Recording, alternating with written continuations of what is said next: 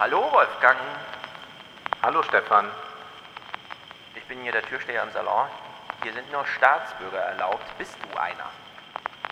Der Arbeiter kennt kein Vaterland. Der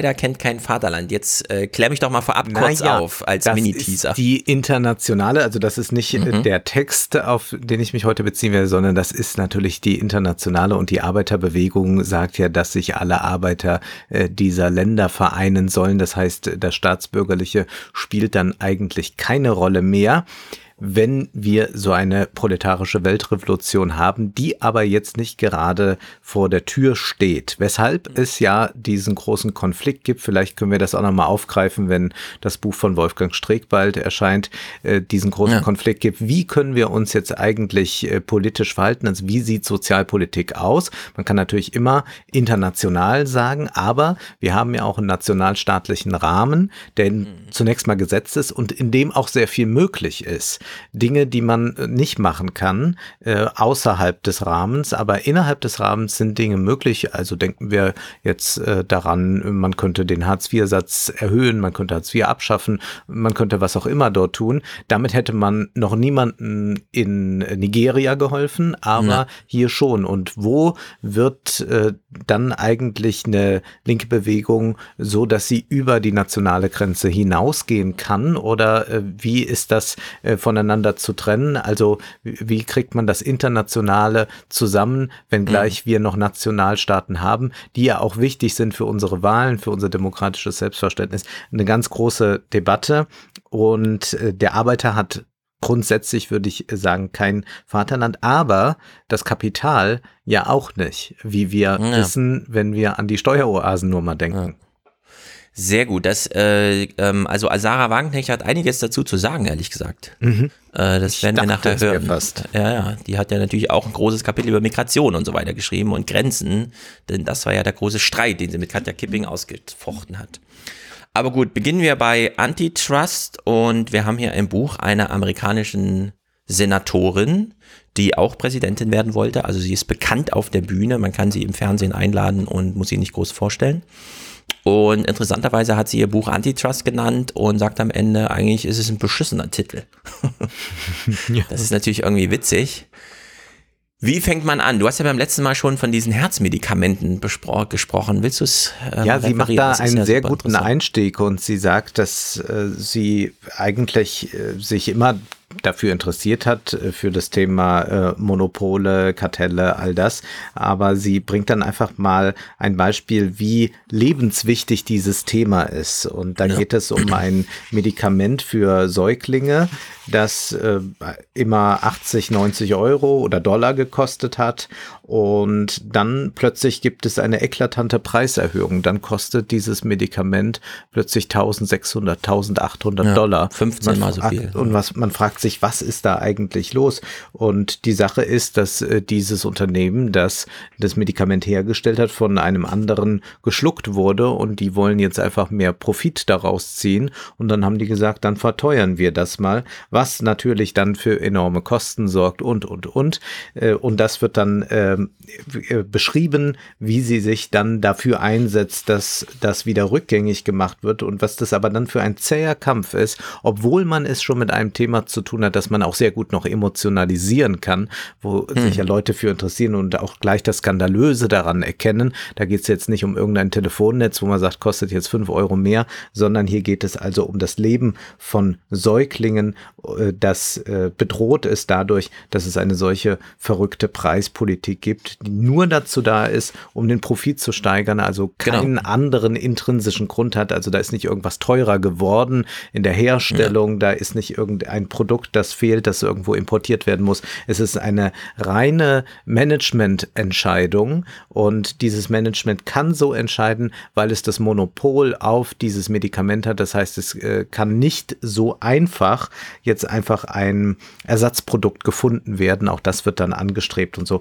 Und damit bringt sie eigentlich sehr plastisch das Problem äh, auf den ähm, Tisch, worum es da eigentlich geht, wenn wir über Monopole sprechen und warum uns dieses Thema alle angehen sollte. Und das finde ich wirklich einen ganz herausragenden Einstieg und sie kann auch schreiben. Ich weiß nur nicht, ob sie solche Sachbücher schreiben kann. Ich bin da mm. sehr, ich, ich sehe sie als Rednerin, ich sehe sie auch äh, glänzende Zeitungsbeiträge schreiben. Und ich frage mich aber bei diesem Buch so ein bisschen, für wen hat sie das eigentlich geschrieben? Sicherlich für ein sehr amerikanisches Publikum, weil ja. viele Namen und Interna dort auftauchen, die wir jetzt so nicht kennen, wenn man nicht sehr genau verfolgt, was in den USA stattfindet. Ich glaube aber fast, es ist so ein Buch für ihre äh, politischen Mitstreiter, denen sie sagt, hier, ich habe das mal euch alles aufgeschrieben, das ist unsere Geschichte zum Thema Antitrust. So haben wir in der Vergangenheit ja. äh, dazu äh, Stellung genommen. Das gab es für Kämpfe, diese Kämpfe gab es in der Vergangenheit. Das ist heute zu tun und es ist nochmal sehr detailliert alles aufgelistet, aber es ist weniger meines Erachtens ein Buch, das sich ähm, theoretisch damit auseinandersetzt oder das wirklich darauf angelegt ist, jetzt äh, ein breites Publikum für mhm. dieses Thema äh, irgendwie zu äh, erwärmen. Also, ich habe das wie folgt gelesen. Es ist ganz interessant, dass du das so gelesen hast. Ähm, für mich beginnt das Buch wie für dich. Äh, ich habe eigentlich erwartet, es liegt ja in der Zeit, wir haben häufiger hier darüber gesprochen, es gab diese großen Kongressanhörungen und so weiter. Apple ist zwei Billionen groß, Amazon ist innerhalb eines Jahres 40 Prozent gewachsen, als die ganze Wirtschaft da niederlag. Da ist also irgendwas, das muss jetzt mal behandelt werden. Also sozusagen, ich habe so erwartet, es ist jetzt so, an Corona haben wir jetzt gesehen, wo das Problem ist und jetzt greifen wir mal zu. Und dann schlägt mhm. man das Buch auf und es ist eine große Geschichtsstunde. Ja. Denn dass sie äh, bei diesen Herzmedikamenten beginnt, das ist ja das Jahr 2008. Ja. Barack Obama kommt gerade ins Amt, hat acht Senatoren Vorsprung, also kann richtig was bewegen.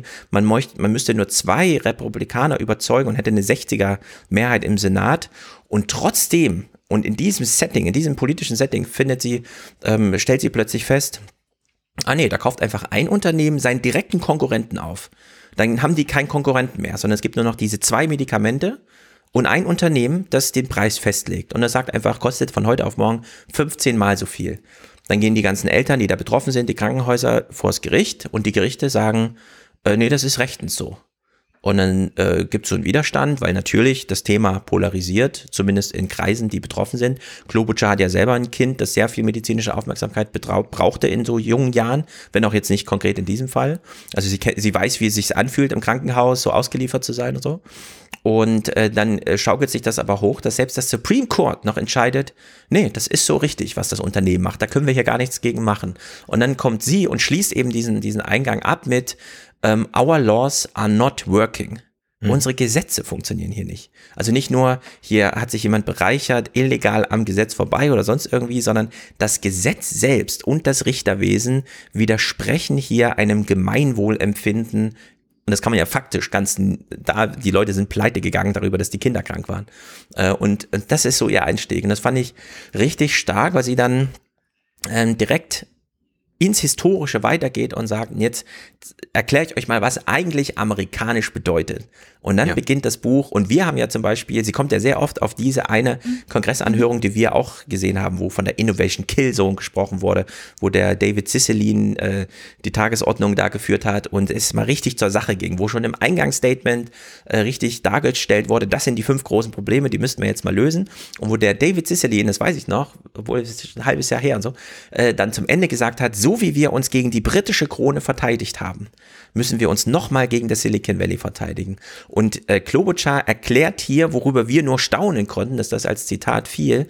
Denn was ist damals wirklich passiert, als bevor Amerika gegründet wurde, also 16., 17. Jahrhundert, bevor die Unabhängigkeitserklärung wirklich gemacht wurde, warum musste man sich gegen die britische Krone damals so verteidigen, wie man sich heute vom Silicon Valley emanzipieren muss? Und dann äh, ist es mir wie Schuppen von den Augen gefallen. Klar, die britische Krone blieb in England. Ja. Aber alles, was nach Amerika zog, blieb unter der Fuchtel der britischen Krone, belegt über Patente, über die Zuweisung, wer darf hier was wirtschaftlich tun, also gegebene Monopole. Niemand anderes durfte auf den Markt tätig werden. Und dann Tea Party. Die Amerikaner genau. sehen, da kommt der Tee und sie sagen, wir trinken euren Tee nicht, solange es dieser britische Tee ist, der uns nicht eine Handlungsfreiheit gibt, ja. äh, sondern solange das hier unter englischen Patenten ist, schmeißen wir es lieber ins Wasser und verzichten drauf, obwohl wir ja keine eigenen Teeressourcen haben und wie auch immer. Äh, und das ist dieser Gründungsmoment Tea Party, den no wir ja bis heute taxation without genau. representation. Genau. Das ist der Richtig, berühmte Slogan her, und das ja. passt äh, wunderbar, wenn man sich ansieht, was über Plattformkapitalismus geschrieben wird, über digitalen Kapitalismus zum Beispiel von Aaron Saar, der sagt ja auch, es entstehen mit Apple, Google und so weiter proprietäre Märkte und wie funktionieren proprietäre Märkte? Also man hat jemanden, dem der Markt gehört, der dann mhm. dort entscheiden kann, nee, ich will aber 30 Prozent oder das Produkt möchte ich da nicht drin haben, weil das und das damit der Fall ist. Der vergleicht das mit Fürsten, die früher ja. über so Märkte regieren und man kann das natürlich auch dann auf die britische Krone übertragen. Insofern ist dieser mhm. geschichtliche Abriss sehr, sehr gut, den sie da macht. Da habe ich auch gar nichts dagegen. Und sie geht ja dann auch in, äh, nach der Bostoner Tea Party, nach dieser Loslösung, also um jetzt zu sagen, Amerika trennt sich da, handelt zum ersten Mal äh, gegen das Monopol und äh, setzt sich damit in, äh, versetzt sich damit in Freiheit. Dann geht sie ja rüber ins 19. Jahrhundert, in die zweite Hälfte des 19. Jahrhunderts, weil wir dann auch wieder die äh, Konzentration von Kapital haben plötzlich und von enorm viel Macht auf dem landwirtschaftlichen Sektor. Hm. Und was ja hier interessant ist, ist, dass immer auch wieder mal dieser Begriff äh, Populisten, Populismus vorkommt. Denn ja. der hat ja dort seinen Ursprung. Das ist etwas, was sehr in dieser aktuellen Debatte über Populismus vergessen wurde. Also diese populistische Bewegung in den USA hat ihren Ursprung der zweiten Hälfte des 19. Jahrhunderts, ich glaube 1880, 1890. Da kommt plötzlich eine Idee auf, dass man sich entgegenstellen muss dieser Macht der Konzerne, dieser Trusts. Man muss irgendetwas tun, muss sich mobilisieren. Die äh, Landbevölkerung, die, die richtigen Arbeiter oder die, die kleine Höfe haben, müssen sich zusammentun gegen diese mhm. enormen Riesen, gegen diese Kapitalkonzentration. Deswegen hat dieser Populismusbegriff in dieser historischen Tradition durchaus etwas Progressives und hat nicht unbedingt was damit zu tun, was heute schnell als Populismus abgetan wird, also dass äh, ja irgendwelche AfD-Leute auftauchen ja. und irgendeinen Unfug erzählen, sondern es bedeutet erst einmal, dass sich also äh, der äh, Populus, dass das Volk sich zusammenschließt und sagt, wir wollen nicht von solchen Konzernen regiert werden, schon deshalb nicht, weil wir nicht sie gewählt haben. Also da ist ja, auch wieder, genau. äh, wir haben äh, nicht dafür gestimmt, dass die über unser Wohl und Weh entscheiden können. Ja. Genauso wie die Amerikaner das äh, nicht mehr hatten dann, als die Briten immer noch tonangebend waren. Ja, also mir ist vieles klar geworden, äh, beim Lesen dieser ersten Seiten, vor allem auch mit diesem unterschiedlichen Habitus, wenn wir Amerika und Europäer miteinander vergleichen. Warum diese krasse Individualisierung? Warum dieser amerikanische Traum und so weiter? Warum Obamas Spruch, dass er 2016 zur Wahl von Donald Trump nochmal darauf hinweist, we don't look to be ruled, steht er auf mhm. der Bühne und sagt, wir suchen nicht nach jemandem, der uns regiert, wir wollen uns selber regieren. Und diese Emanzipationsgeschichte, die Unabhängigkeitsgeschichte von Amerika ist, dass die Amerikaner sagen, ganz verkürzt jetzt, wir brauchen eine Regierung, und zwar nur aus einem Grund, damit sie für uns verhindert, dass irgendwer über Monopole wirtschaftliche Macht über uns äh, wirkt, so wie die britische Krone. Sondern das muss immer aufgebrochen werden. Und dann stellt sich ja so dar, kann man natürlich jetzt sagen, okay, das ist Thema ihres Buches, vielleicht übertreibt sich so ein bisschen, aber dass die Jahr ersten Jahrhunderte Amerikas davon geprägt waren, dass die Regierung, die Bundesregierung Monopole und wirtschaftliche Macht kurz und klein schlägt, wo immer sie sie sieht. Und dann äh, macht sie ja ganz früh dieses Beispiel US Steel, also das erste Milliardenunternehmen, damals natürlich noch Stahl und so, heute reden wir dann über die Datenkonzerne und so weiter, wie die gegen Gewerkschaften gekämpft haben, äh, Man versus Monopoly, ja, also diesen mhm. Gegensatz, diese Antitrust Movement, das, was sie sich ja heute wünscht, das hat es damals schon gegeben, aber und dann äh, ist, ist sozusagen die zweite Etappe. Irgendwann vor nach dem Zweiten Weltkrieg wurde dieses Antitrust-Movement, also diese eigentliche Idee, warum wir eine amerikanische Regierung brauchen, damit nämlich niemand zentral regiert, weder politisch noch wirtschaftlich dazu viel Macht äh, gewinnt. Deswegen diese große Skepsis immer gegen Big Government, aber Big Business ist plötzlich zugelassen. Wie ist denn das eigentlich passiert? Und ja, das Antitrust-Movement wurde akademisiert ganz interessant äh, Parallele zu, ähm, zu, zu Sarah Wagenknecht, die auch diese Akademisierung da ganz doll kritisiert, vor allem wenn sich dann so Sprach nicht niederschlägt, weil damit ging der Fokus verloren, dieser Spruch ähm, Power of the many, not the few. Das ging nicht um demokratische Wahlen, wie wir es heute sehen, mhm. dass irgendwie Corbyn kommt und sagt, jeder braucht eine Stimme und so weiter. Nee, the many, the few, das sind Unternehmer gemeint. Wir mhm. brauchen viele Unternehmer, eine Bandbreite, so wie du es dargestellt hast. Vor 100 Jahren hat man sich den Automarkt angeguckt und hat äh, bei Berkshire Hathaway gesehen, wir könnten ja in tausend Unternehmen investieren, die Autos machen und jetzt 100 Jahre später sind es nur noch drei, die nennenswert sind. Und das ist eben dieser Widersatz many the few, gegen das man sich stellt. Aber das ist eben dann alles diese Akademisierung zum Opfer gefallen. Statt gewerkschaftlicher Leidenschaft war plötzlich juristische Expertise gefragt. Und das ganze Antitrust, äh, also das Wettbewerbsrecht, wurde durchlöchert wie ein Schweizer Käse, sagt sie, mit einem kleinen Höhepunkt 1944. Und das ist ja wirklich absurd, das zu lesen, weil wir wissen alle, wie das gemeint ist. Versicherungsgeschäften wird plötzlich juristisch zugestanden, dass das Regelwerk für Versicherungen für sie nicht mehr gilt, weil irgendwer irgendwo ein Schlupfloch gefunden hat. Ja. Und plötzlich liegt das ganze Gesetz da nieder und man kann nichts mehr machen und äh, es wird akquiriert und gemerged, was das Zeug hält. Und wir haben die größten Unternehmen der Welt äh, mit der größten Machtansammlung, wo selbst Washington dann nicht mehr äh, sozusagen Kopf über Wasser hat. Und das ist diese Misere, in die man sich da äh, hinein äh, hat. Plus, und das macht sie dann diese kleinen Hinweise, äh, die Unternehmen haben sich dann währenddessen auch noch Menschenrechte zugestanden, also juristisch zugesichert, Free Speech und der ganze Kram, wo sie jetzt nochmal sagt, also erstens, das der Gesetzestext ist Müll, der muss komplett neu gemacht werden. Und übrigens, Corporations are not people, sondern wir brauchen hier wieder echte Gesetze für echte Unternehmen. Lass mich da kurz einhaken. Hältst du das wirklich dann nach diesem geschichtlichen Abriss, also der mhm vor allem vom 18., 19. Jahrhundert handelt, dann auch noch Anfang 20. Jahrhundert, Woodrow Wilson und so. Hältst du das danach noch für besonders gut strukturiert? Ich finde, dass sie wahnsinnig viel hin und her springt, dass sie ja. immer wieder neue Beispiele heranführt, dass sie auch immer wieder glaubt, dass sie nochmal einen lustigen Einstieg braucht oder dass sie nochmal so was Atmosphärisches braucht oder nochmal den Verweis auf ja. irgendeine Comedy-Show, dass äh, das bei dem und dem auch schon jetzt vor drei Jahren mal in irgendeiner Sendung, in einer Late-Night-Show ja. angekündigt wurde. Also sie macht das, um immer wieder dann sich für ein Publikum zu öffnen, das schon längst längst nicht mehr da ist. Also, dass einfach dieses Buch nicht liest und sie versucht aber dann noch zu sagen, ach ja, stimmt, so schreibt man ja eigentlich so ein populäres Sachbuch, wo man dann nochmal alle mitnimmt. Und ich ja. glaube einfach, dass sie dadurch äh, das, was sie da macht, sehr stark verwässert und äh, was mir fehlt bei diesen Beispielen, und wir müssen das nochmal sagen, es sind über 300 Seiten Anhang in diesem Buch. Da kann man mhm. nochmal alles ganz genau mit allen Quellen ja. nachvollziehen. Was aber fehlt dieser Materialsammlung ist so ein theoretischer Überbau.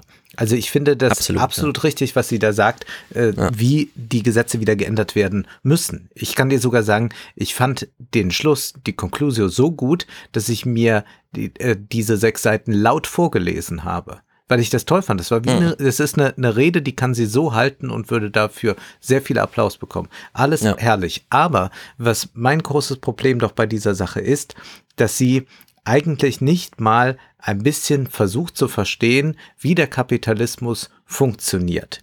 Man kann ihn ich, einhegen, ja. hm, aber ja, ja, wie er grundsätzlich funktioniert, das sagt sie an keiner Stelle, sondern sie beschwört dann immer so, ja, Small hm. Businesses, das hat uns groß gemacht, ist uh, the backbone of our history und of our society und so hm. weiter. Aber ich würde dann doch mal gerne wissen, naja, wie kommt denn das eigentlich, dass diese Monopole sich so entwickeln, wie sie sich entwickelt haben? Hm. Ja, und da, ähm, äh, also ich sehe das Problem genau wie du. Es gibt diese super interessanten historischen Kapitel, die einem wirklich was erklären. Und dann switcht das Buch um in diesem Modus.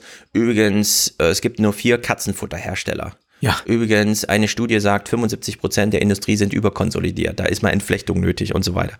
Und es dauert ja auch bis zur Hälfte des Buches, bis überhaupt mal Silicon Valley genannt wird. Und da war ich auch ein bisschen enttäuscht. Ich gedacht, warum nicht früher? Ja. Das ist doch das, worauf wir alle warten. Klar, man kann jetzt einfach nach hinten springen und das entsprechende Kapitel dann lesen. Also dieses große Abschlusskapitel, wo es wirklich um Silicon Valley geht.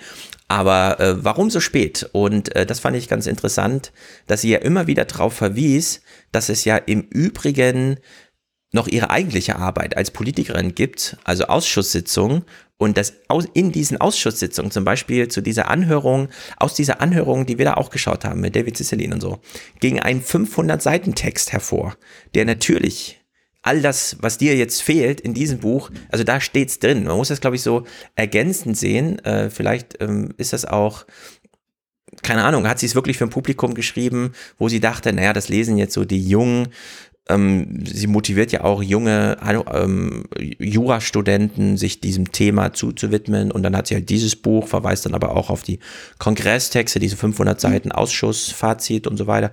Und äh, vielleicht ähm, versucht sie es zu populär zu schreiben für ein Publikum, das sie nicht hat. Also, dass sie auch nicht so ja. anteasern muss in so Zwischenkapiteln.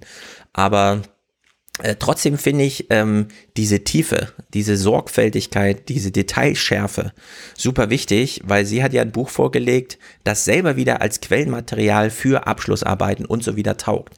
Und für die hat sie es dann doch relativ stringent einmal dargelegt, um was es geht, sowohl historisch als auch sachlich, aber eben nicht theoretisch. Also dieser ähm, volkswirtschaftliche Überbau fehlt. Und das Diese, ist so schade. Ja, ich habe etwas gemacht, was Marxisten natürlich immer machen. Sie haben geguckt, ob Marx zitiert wird.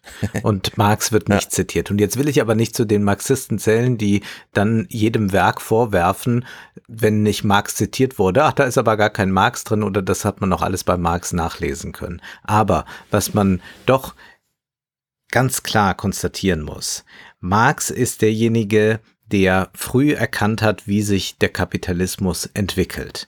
Während viele gerade im angelsächsischen Raum immer noch vom oder auch im französischen Raum immer noch davon ausgingen, dass der Kapitalismus der freie Wettbewerb bedeutet, hat Marx sehr früh erkannt, nein, es gibt Monopolbildung, es gibt, gibt die Konzentration von Kapital und das wird notwendig darauf hinauslaufen und man kann sich ja auch äh, mal überlegen, warum das so ist. Also nehmen wir mal an, man ist Bäcker, hat ein Geschäft und das läuft gut.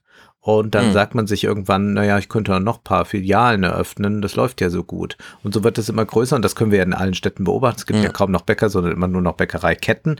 Und so kann sich dann dort auch ein lokales Monopol durchsetzen und vielleicht gibt es dann Duopol, dann gibt es meistens noch so zwei Bäcker, zwischen denen man wählen kann, aber äh, beides schmeckt eigentlich auch nicht. Mhm. Und das ist etwas, was äh, Marx beschrieben hat, was aber logisch ist, was in der Logik des äh, Kapitalismus zunächst einmal liegt, dass man die Profite steigern will und das schafft man nur durch eine gewisse Expansion und diese Expansion, die kann man natürlich einhegen und da sind ja auch die Vorschläge, die sie da bringt, alle sehr richtig. Aber ich verstehe nicht, warum man nicht ähm, mal so ehrlich ist und zugibt, dass der Kapitalismus grundsätzlich erstmal darauf hinausläuft. Und das hat ja dann nochmal in zugespitzter Weise Lenin in dieser berühmten Schrift Der Imperialismus als höchstes Stadium des Kapitalismus erläutert. Und da sagt er ganz deutlich hier, diese Verwandlung der Konkurrenz in das Monopol ist eine der wichtigsten Erscheinungen, wenn nicht die wichtigste in der Ökonomik des modernen Kapitalismus.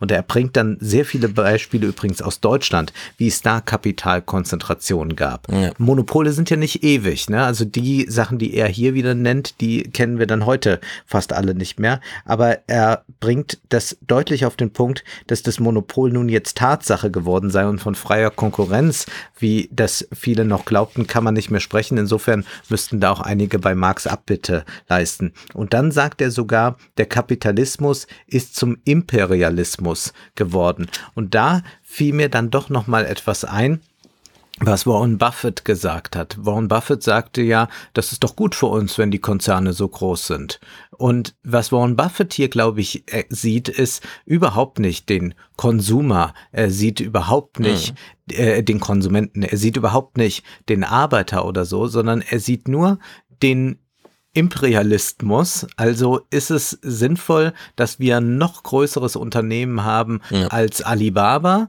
weil wir dann den geopolitischen Kampf gewinnen können. Und dann sagt dann Warren Buffett ja. Und wahrscheinlich würde Manga sagen, äh, nothing further to add. Ja, der sieht das ganz genauso. Und das ist eine Haltung, die eigentlich sehr nah an dem äh, dran ist, was Lenin, Lenin, dort beschreibt, nämlich, dass mhm. äh, diese Konzerne dann auch geopolitisch sehr, sehr wichtig werden und dass es so einen Imperialismus dieser Konzerne dann gibt. Und das wären einfach Aspekte, die finde ich, wenn man ein Buch schreibt von 350 Seiten plus 300 Seiten Anhang, die dort stattfinden müssten, nicht um jetzt äh, zum Marxismus hier die Leute zu konvertieren, das traue ich jetzt der Amy Klobuchar nicht zu, dass sie auf diesen Pfad möchte. Aber mhm. man könnte zumindest sich dieses Werkzeug ein bisschen mal hinlegen, um einiges präziser äh, in der abstrakten mhm. Weise zu analysieren, bevor man ja. dann nachher sagt, ja, es war schon immer der amerikanische Traum, unabhängig zu sein oder so. Naja, äh, jemand wie Warren Buffett würde auch sagen, ja, ich bin ganz unabhängig oder äh, ein Mark Zuckerberg würde würde auch sagen, ich lebe den amerikanischen Traum. Okay, ich verteidige sie jetzt. Ja. Ähm, Amy Klobuchar ist anders als Marx oder Lenin Amerikanerin. Und als ja. Amerikanerin stellt sie den Kapitalismus natürlich nicht in Frage. Das macht nicht mal Elizabeth Warren, sondern tatsächlich ist sie ja Hardcore-Kapitalistin. Und das wird immer ein bisschen verwechselt, wenn wir vom Sozialismus sprechen, weil irgendwie Bernie Sanders dieses Wort benutzt. Sozialismus in Amerika heißt, diejenigen, die sich an die Regeln halten, dürfen machen, was sie wollen, solange sie, und die untere Regel lautet Mindestlohn und die obere Regel lautet, ab 50 Millionen Vermögen werden 2% abgeschöpft. Das ist jedenfalls die gängige Forderung aus dem progressiven Spektrum. Und das gilt dort als Sozialismus, äh, heißt aber, das ist Ultrakapitalismus. Denn innerhalb dieser Barrieren, unten und oben jeweils eingezogen, ist absolute Marktwirtschaft angesagt und auch zu fördern. Und da reiht sich auch Amy Klobuchar ein. Und deswegen benennt sie auch in der, in der Detailschärfe diese Probleme, die sie da sieht. Also Katzenfutteranbieter zu wenige, Überkonsolidierung der Industrie, ähm, Sie nennt ja dieses Anti-Abwerbekartell zum Beispiel im Silicon Valley, also Apple und die ganzen Hollywood-Studios und so einigen sich darauf, Microsoft, dass sie sich nicht die Leute abwerben und damit widersprechen sie einer Grundregel äh, des Marktes, nämlich dass der Preis für die Arbeit einfach mal am Markt gefunden wird und nicht durch eine geheime Absprache. Denn das ist Planwirtschaft. Also sie stellen sich hier konkret gegen solche Ideen, die es ähm, im Sinne von marxischer und leninistischer politischer Einhegung eigentlich bedürfte, wie wir sagen.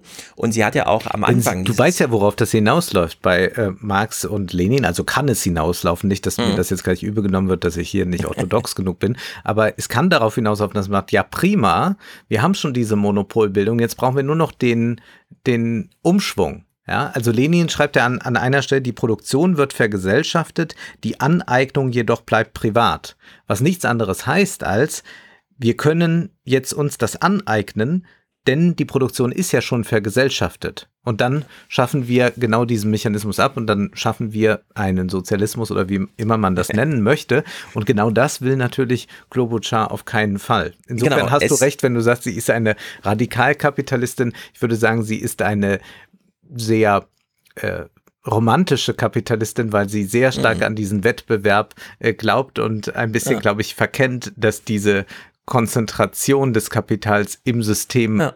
inhärent ist.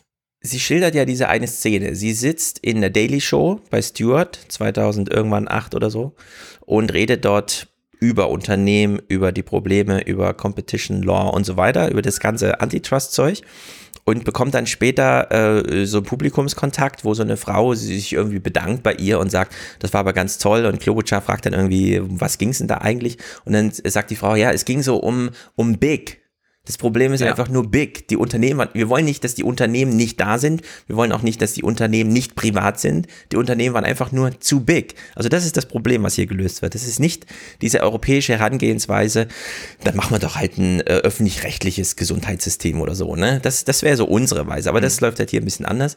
Und in der Hinsicht, und da geht sie eben dann detailscharf vor, nennt sie eben nicht nur das Katzenfutter, nicht nur die Industrie, sondern geht nochmal Hotelportale, genau, Expedia und Booking, äh, die Medienhäuser nennt sie nochmal, auch mit diesen ganzen Folgeproblemen, wenn die 35.000 lokalen Fernsehstationen alle nur noch drei Mantelredaktionen gehören, dann findet halt überall nur noch Mantelproduktion inhaltlich statt und dann weiß niemand mehr irgendwas, sondern dann wissen alle nur noch, was in Washington vor sich geht, aber das ist dann nur noch Daily Soap, politische Daily Soap. Was wir, Wir in haben- Deutschland ja auch haben, das kann man ja ruhig mal übertragen. Also wir haben in Deutschland ja eine ganz, ganz große Macht, die DPA.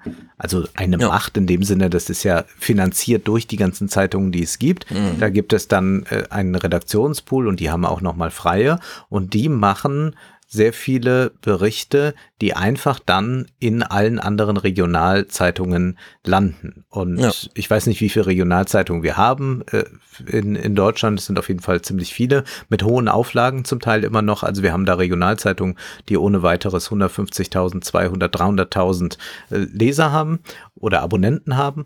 Und diese übernehmen eigentlich für den Mantel nur noch DPA und dann vielleicht noch das ein oder andere Korrespondentenbüro Genau. oder sowas wie Redaktionsnetzwerk Deutschland. Das ist ja auch so ein Verbund jetzt von Journalisten, die dann in der Hauptstadt sind. Und das heißt, diese Zeitungen selbst machen überregionale Themen gar nicht. Also die bespielen die gar nicht, sondern die übernehmen das nur, was dann bedeutet, dass wenn jetzt Spahn ein Interview geben kann in der DPA und sich dort verteidigen kann und vielleicht auch gar nicht schlecht dabei wegkommt, dann bedeutet das, dass am nächsten Tag in fast allen Regionalzeitungen damit aufgemacht wird und äh, da steht dann, äh, Spahn verteidigt sich äh, oder ähm, äh, Spahn äh, hat Recht, lenkt ein, was auch immer. Und Genau. dadurch hat man die ganze Fläche bearbeitet. Da hilft es überhaupt nichts, ob noch irgendwo in der Süddeutschen dann jemand was anderes erzählt hat. Die hat zwar auch 500.000 Leser, aber das ist nichts gegen die große Fülle, die da verbreitet wird. Und das ist das, was eigentlich ganz groß Politik macht. Also man sollte, wenn man, wenn man äh, in der Politik ist, versuchen, äh, sich äh, immer wieder in diese Agenturen rein zu, äh, dass man damit da zitiert wird, weil dann ist man überall. Sonst ist man nur in einem Genau. Medium. Gespräch mit der Funke Mediengruppe DPA, dann ist man einfach überall. Ja. Äh, und dann finden halt Landtagswahlen in Sachsen-Anhalt oder in Thüringen statt, wo wir dann hören, ja, in Thüringen gibt's noch so eine Zeitung, da sitzen dann so eine Zehn-Mann-Redaktion in Erfurt oder so und versucht nochmal jeden Tag drei Texte zu irgendwas zu machen. Und wir haben diese großen Umfragen in der ARD, wo dann festgestellt wird, hat ja Jörg Schönborn eins, also so gesagt, ähm, Rainer Hasselhoff ist der einzige Politiker, der überhaupt einen Bekanntheitsgrad in Sachsen-Anhalt hat, dass sich die Leute ein Urteil zutrauen. Also mehr als 53 Prozent sagen, äh, der kommt mir bekannt vor. Ja, es ist ein Ministerpräsident. Alle anderen sind das völlig unbekannt. Die SPD-Chefin dort hat, den, deren Namen hat nie jemand gehört. Außer Ja. wenn dann die Danksagung von Walter Borjans oder so am nächsten Morgen kommt, wo er nochmal, äh, das waren aber schwierige Voraussetzungen. Genau, also sowas findet hier in Europa statt, sowas findet in Amerika statt. Äh, Sie geht die ganze Bandbreite durch, äh, Sonnenbrillen, Samen, also so zum Pflanzen und so weiter. Bier. Alles nur noch Monopole. Hm? Ja, Bier. Biere, Auch, ja, sowas. Äh, und dann hat man eben diese Konstellation. Auf der einen Seite sind die Monopole, auf der anderen Seite ist die Armut. Und das will man jetzt angehen, selbst in der Politik. Citizens United. Also die Erlaubnis, dass einfach jeder, egal in welcher Höhe, für politische Parteien, wenn auch indirekt über diese Superpacks spenden kann, führt natürlich zu Monopolen, weil da kaufen sich irgendwelche Leute die in diese Superpacks ein und dominieren dann dort die politische Agenda. Äh, Das wieder kombiniert mit so Medien, die darauf angewiesen sind, dass da Werbegelder fließen und so weiter. Also äh, wir haben es hier eigentlich nur mit Problemen zu tun und jetzt können wir mal alles so ein bisschen äh, kürzer machen, weil dieser Lösungs, diese 25-Punkte-Liste, die sie da macht, die fand ich ja hochinteressant. Da sind nicht alle transfermäßig für uns auch verfügbar. Aber sie kommt natürlich auch nochmal, bevor sie die Lösung nennt, nennt sie, geht sie auch diese Probleme nochmal in so einem einzelnen Kapitel durch. Was wir schon gehört haben aus dieser Kongressanhörung, Startups trocknen aus. Umso größer die Konzerne sind, umso früher kaufen die einfach alles weg, was irgendwo äh, erfolgsversprechend ist. Und diese ganze Konkurrenz von unten, die gibt's da einfach nicht. Das haben wir von Eric Schmidt in seinem eigenen Buch schon äh, gelesen, dass äh, Wettbewerb für ihn eigentlich nur noch interessant ist, weil man da so Ideeninspiration bekommt. Ja. Aber es ist nicht wirklich gefährlich für Google. Google muss nicht, also Google wird jetzt von niemandem ernsthaft bedroht. Ähm, wir haben ein Problem mit den Löhnen natürlich. Und die sagen das ja auch ganz, ganz öffentlich. Also es ist ja jetzt kein Inzwischen so, dass man ja. noch so tut, als wäre man eigentlich an Wettbewerb ja. interessiert. Peter Thiel hat ja auch dieses Buch geschrieben, das auf seinen Vorlesungen beruht, äh, Zero to One, glaube ich, als mm, das. Zero to Hero. Äh, Zero to One. Nee, Zero to One, genau. Zero to One. Ja. Und da sagt er gleich am Anfang schon, wenn du etwas planst, dann denk gleich daran, kannst du daraus ein Monopol machen. Das ja. sei eine unternehmerische Frage, die man sich erstmal stellen muss. Und dann würde man ja früher sagen, ah, ja, wie kann ich dann was machen, um wettbewerbsfähig zu sein? Nee, der geht schon einen Schritt weiter und sagt, wie kann ich da ein mhm. Monopol draus machen? Also diese Denkweise, dass man eigentlich Monopole errichten soll und dass das auch toll ist, wie Peter Thiel da beschreibt, ja. die ist schon sehr weit dort vertreten. Genau, und das passt ja auch gut zu den europäischen Überlegungen. Sie kommt ja auch auf den Begriff Gatekeeper nochmal mhm. aus, ein, ausdrücklich zu sprechen. Das ist ja, der spielt ja eine ganz maßgebliche Rolle bei dem Digital Markets Act in Europa, der jetzt da ist. Dann unterscheidet sie ja nochmal dieses, oder sie kommt überhaupt auf dieses horizontale Shareholding als natürlich auch eine Monopolsache. Ich habe mich ja, oder wir fragen uns immer noch, warum hat Bayer Monsanto gekauft? Und stellen dann irgendwie fest, naja, BlackRock ist bei dem einen Unternehmen mit 8% und bei dem anderen mit 13% investiert, kann also wirklich Agenda bestimmen auf Hauptversammlung und so weiter. Da hat man die Telefonnummer vom Vorstand und die beiden gehen dann irgendwie zusammen und die, alle fragen sich, warum? Und alle stellen fest, ja, da ist eine mega Wertvernichtung auch da drin, aber es wurde halt juristisch einmal der ganze, ähm, diese 30.000 offenen Klagen und so weiter, einmal über den Atlantik geschifft und so. Und ja, das ist natürlich möglich über dieses horizontale Shareholding, dass einfach ein Eigentümer den ganzen Markt bestellt beim Klima haben wir natürlich schon besprochen, da ist es ganz äh, gut, dass dann BlackRock einfach mal einen Daumen drauf haben kann und sagen kann, uns ist das einzelne Unternehmen egal, wir wollen, dass der Markt funktioniert, aber für Marktteilnehmer ist es natürlich total blöde, wenn man da immer im Hintergrund äh, so Typen drin hängen hat, die dann irgendwie die Agenda bestimmen. Und sie verweist ja nochmal drauf, das ist echt erschreckend, die drei großen, also BlackRock, dann Dingsterbums und Pipapo, wie sie auch immer heißen, drohen bald 30 Prozent aller Börsenwerte zu besitzen. Also ein Drittel des Marktes gehört dann einfach denen, ein weiteres Drittel gehört dann über Anleihenkäufe oder so den äh, Zentralbanken. Ja. Und der Rest ist irgendwie so ein bisschen Pensionsfonds. Der Rest liegt dann in, und in Dark Pools dann nochmal. Genau, äh, also es, ist, also es ist wirklich erschreckend. Dann diese ganzen Non-Competition Agreements, dass Mitarbeiter gar nicht mehr frei sind, sondern selbst auf Niedriglohnbasis nur noch eingestellt werden, wenn sie vorher dem Konzern sagen, ja, ja, wenn du mich feuerst, werde ich drei Jahre lang nicht bei Konkurrenten arbeiten. Äh, also solche Verträge, die mittlerweile gang und gäbe sind und dann diese riesige Dark Money Pool in der Politik, also riesige Probleme.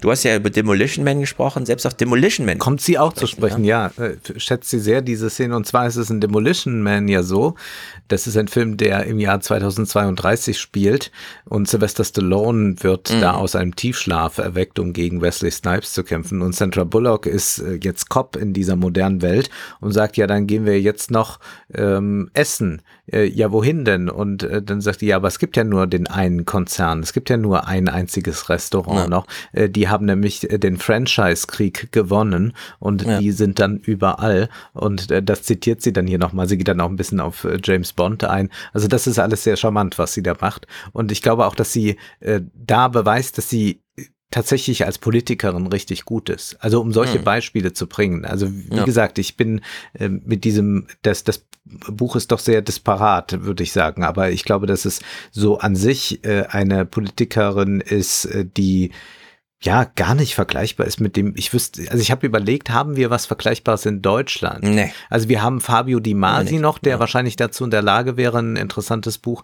in dieser Weise zu schreiben, aber jemand, der sich so eingehend damit beschäftigt und das auch zum, zum Lebensthema macht, zum politischen Thema macht und das auch dann so in mehreren Schritten durchdenkt. Also diese 25 Punkte, die sie da nennt, sind, glaube ich, sehr, sehr clever und die geben viele äh, Anknüpfungspunkte tatsächlich für uns. Mhm. Und gerade auch, wenn wir über die Monopole jetzt reden, wir haben das ja schon hier in Deutschland jetzt auch so im Diskurs gesehen, so auf Silicon Valley noch so ein bisschen draufkloppen, da ist man ja hier jetzt auch in Deutschland bei der CDU oder so mal bereit. Aber was bedeutet denn das eigentlich, wenn wir es mit diesen Schattenbanken zu tun haben oder bei. Vergleichsportalen, die wir hier in Deutschland haben, Versicherungen? Also da, glaube ich, sind ganz viele Dinge, die sich ableiten lassen. Also wer jetzt an progressiver Politik interessiert ist, beziehungsweise da direkt engagiert ist in Parteien, sollte dieses Kapitel sehr, sehr aufmerksam lesen und könnte da tatsächlich ein gutes Programm draus machen. Genau, wir versuchen jetzt mal die Transferleistung, gehen die Liste mal durch und so wie du das sagst, beklage ich das ehrlich gesagt auch und es ist mir auch beim Lesen bewusst geworden, dass eine Politikerin sich wirklich reinkniet in dem Thema, weil sie äh, auch biografisch äh, motiviert wurde, über diese 2008er Episode da jetzt ranzugehen. Gleichzeitig aber auch einen Kulturbetrieb vorfindet, wo sie Demolition Man zitieren kann, wo sie aus Hamilton nochmal zitieren kann, um die historischen Sachen von früher darzustellen und so. Wir haben ja nicht mal sowas wie Hamilton, aus das man zitieren könnte. Und wir haben auch keine Politiker, die das dann machen würden. Also in der Hinsicht, wir sehen das auch gleich bei Wagengelächt, sehen wir wirklich blank, was das angeht. Aber äh, wir haben hier eine Vorlage von äh, sehr vielen Punkten. Und Punkt Nummer eins Lösung ist Update Law. Das kann man natürlich äh, so sagen. Wir brauchen neue Gesetze. Da lagert sie einfach aus in die Kongressarbeiten. Beim Kongress liegen 500 Seiten Vorschläge für Gesetze, wie man das Silicon Valley bändigt. Deswegen hakt ihr das einfach ab. Das ist mein Punkt eins. Update Law. Wer mehr als 50% Marktanteil hat, ist automatisch rechenschaftspflichtig. Also sie will das Prinzip einfach umdrehen. Ja. Punkt Nummer zwei, der ist für Deutschland auch sehr interessant, äh, die Behörden, die dafür zuständig sind, FTC und in Deutschland das Bundeskartellamt und wie auch immer, äh, die brauchen mehr Mitarbeiter. Und das sagt sie hier so, die brauchen einen Mitarbeiterstab, der mindestens so groß ist wie damals in den 80ern. Und da macht sie auch so Vorschläge wie, warum wächst eigentlich das äh, Budget der Behörde nicht mit dem BIP? Es geht auch hier darum, Wettbewerb äh, im Markt zu beobachten. Und wenn der Markt wächst, muss doch die Behörde mitwachsen. Außerdem mehr Mitarbeiter und strengere Strafgelder führen ja dazu, dass die FTC sich selber ernährt aus den Strafgeldern, die sie einkassiert. In der Hinsicht äh, kann man das ja durchaus auch für Deutschland mal fruchtbar machen, dass diese, das gibt es ja beim Finanzamt auch, dass da gewisse Gelder einfach für das Finanzamt dann zur Verfügung stehen äh, als Budget und in der Hinsicht motiviert das bestimmt. Punkt Nummer drei, Mega-Mercher schwieriger machen. Gut und schön, nennt sie so, kommt sie gar nicht, wird sie, also da geht sie dann gar nicht groß rein, muss man dann irgendwie die Herleitung aus den vorherigen Kapiteln machen. Ähm, Price Management, Preismanagement, das fand ich ganz gut. Ähm, das haben wir ja auch mit Amazon, ganz, ganz krasses Problem. Wir haben ja in dieser Kongressanhörung dargeboten bekommen, dass Amazon einmal 400 Millionen Miese gemacht hat, nur in einem Monat, um Konkurrenten im Geschäft mit Windeln aus dem Markt zu drängen. Diaper.com. So, und das möchte, möchte sie hier radikal unterbinden. Predator Pricing Schemes, also wo nur Preise gemacht werden, um auf Jagd nach Kunden zu gehen. Man sich selber schädigt damit, weil man weit unter Preis verkauft und damit die Konkurrenten, die sich das dann nicht leisten können, weil sie nicht querfinanzieren können wie Amazon. Das muss unterbunden werden, da ist sie ganz streng, das ist auch schon Platz vier auf der Liste. Das äh, muss ja in Deutschland auch sein, finde ich. Mm, Bei Punkt 5 nennt sie dann schon, und da sieht man, dass sie eine Politikerin von Fach ist, ein konkretes Supreme Court-Urteil, das zurückgenommen gehört. Nämlich, dass Merger, die allein weil das Merger stattfindet, also eine Unternehmenszusammenführung, mehr als 30% Marktanteil haben, darf es nicht geben oder muss extrem schwierig sein. Und das ist ein Argument, das geht allein nach Größe. Da kann man noch sowas reinschreiben, wenn Wirtschaftswissenschaftler aufzeigen können, dass dann die 30%-Marke äh, im Marktanteil übernommen, also das ist zum Beispiel bei den Medikamenten. Wer äh, zwei Unternehmen, die zusammengehen und dann 100% eines Medikaments am Markt, das geht einfach nicht. Da will sie äh, pauschal reingehen. Punkt 6 habe ich nicht ganz verstanden. Tying unterbinden. Menschen, die ein Produkt kaufen, müssen automatisch auch ein anderes Produkt kaufen, ansonsten ergibt das eine Produkt keinen Sinn, aber sie nennt nicht ein Beispiel. Ja, habe ich auch Um nicht gewusst, was sie damit ist, weil ist sie geht da auf irgendwas von der Chicago School ein, aber Ja, ist ein bisschen unklar. Punkt 7 allerdings ist sehr klar. Look-Back-Approach. Wenn Unternehmen zusammengehen, hat die FTC den Auftrag, fünf Jahre lang nachzubearbeiten, was ist da vor sich gegangen und was können wir für künftige Sachen daraus lernen. Das finde ich zum Beispiel ganz wichtig bei den ganzen Mediensachen. Wenn jetzt Amazon halb Hollywood aufkauft und so weiter, was macht Amazon ja. damit? Und das interessiert uns auch in drei, vier Jahren noch, was die Politik daraus schlussfolgern kann für solche Zusammengänge. Denn ähm, Silicon Valley und so, da findet das seit 30, 40 Jahren statt und wir rätseln immer noch darüber, wie jetzt Facebook Instagram kauft und wie sie WhatsApp kaufen und so. Und es ist immer noch alles bisschen ne, unklar. Naja. Dann will Punkt sie 8. ja als erstes hm. Äh, strengere Strafen. Hm. Äh, und naja, also strengere Strafen gegen Kartelle, das ist ja eine ganz interessante Sache, die wir auch in Deutschland immer wieder haben. Also es gibt immer wieder Kartelle und Kartelle hm. äh, zeichnen sich ja dadurch aus, dass man immer erst hinterher erfährt, dass es sie gegeben hat. Also es können sich ja Unternehmen ja. zusammenschließen, die machen dann äh, ja Telefonabsprachen oder wie auch immer die Herrschaften sich absprechen und sagen, also wir wollen ja nicht, dass hier äh, unser Bier jetzt äh, verramscht wird, deswegen legen wir mhm. jetzt einfach mal untereinander fest, so und so viel wollen wir alle dafür haben und da gehen wir ja. nicht drunter. Und so hat man dann einen Wettbewerbsfrieden geschaffen, der eigentlich ein Kartell ist und das geht natürlich auf Lasten, zu Lasten der Konsumenten zum Beispiel. Man kann aber auch ein Kartell bilden für Löhne und kann sagen, hm. wir sind jetzt mal uns aber alle einig, mehr als 16 Euro die Stunde zahlen wir aber doch nicht, ne? Nee, nee, machen mhm. wir alle nicht. Und dadurch ja. hat natürlich der Arbeiter gar keine Chance mehr für sich äh, zu verlangen. Und was interessant ist aber bei Kartellen ist, irgendwann wird ja dieses Kartell dann immer wieder aufgelöst. Also es gibt, irgendwann gibt es jemand, der, der spricht. Ja, Irgendjemand sagt, okay, genau. ich, ich äh, mache das jetzt nicht mehr ja. und dann muss eine Strafe gezahlt werden. Aber diese Strafen sind dann so gering, dass man sagt, gut, wir gehen jetzt da raus, dann machen wir hier, ja, wir hatten hier leider so ein Kartell, dann zahlen wir dann eine Strafe und dann bildet man wieder was Neues. Also man macht das auch einfach wieder, um sich zu erneuern, um vielleicht mhm. einen neuen Markt zu erschließen oder weil man gemerkt hat, okay, der Konkurrent, mit dem ich mich jetzt gerade noch verbündet hatte, der schwächelt jetzt gerade. Wenn ich jetzt ja. dieses Kartell platzen lasse, dann gebe ich dem den Todesstoß und dann kann ich mich mhm. ganz neu aufstellen und da bin ich auch bereit, mal gerade diese kleine Strafe zu zahlen. Insofern glaube ich, ist das sehr, sehr wichtig, dass man diese Kartellstrafen tatsächlich richtig hoch macht, mhm. dass die schon von Anfang an sagen, oh, ist das wirklich so sinnvoll, dieses Kartell hier zu gründen? Genau, und da wird sie ja, und das ist 1a auch für uns verwendbar, sehr detailreich, also 15 Prozent des Umsatzes darf durchaus mal als Strafe im Raume stehen, weil das ist ja auch ein Drohszenario. Äh, damals, als Microsoft mit seinem Browser und so weiter in Europa und so, also da wirklich auch vor Gericht stand, das hat ja ähm, denen schlaflose Recht, Nächte bereitet. Äh, mhm. Es wird ja von Bill Gates gesagt, dass er noch ein Jahrzehnt später immer noch aufwachte äh, und äh, wirklich Sachen zur Chefsache bei Microsoft erklärt hat, allein weil im Drohung im Raum stand, dass schon wieder sowas losging wie damals, als er in Europa da irgendwie erklären musste, warum jetzt die da ihren Browser bevorzugen und so. Und dann sagt sie, ja, wir müssen die Whistleblower fördern. Wir brauchen Berufsverbote für Preismanipulation. Also nicht nur das Unternehmen wird hm. in die Haftung genommen, sondern diejenigen, die verantwortlich sind für Preisabsprachen, bekommen ein Berufsverbot. Und das ist natürlich das, was wirklich fehlt.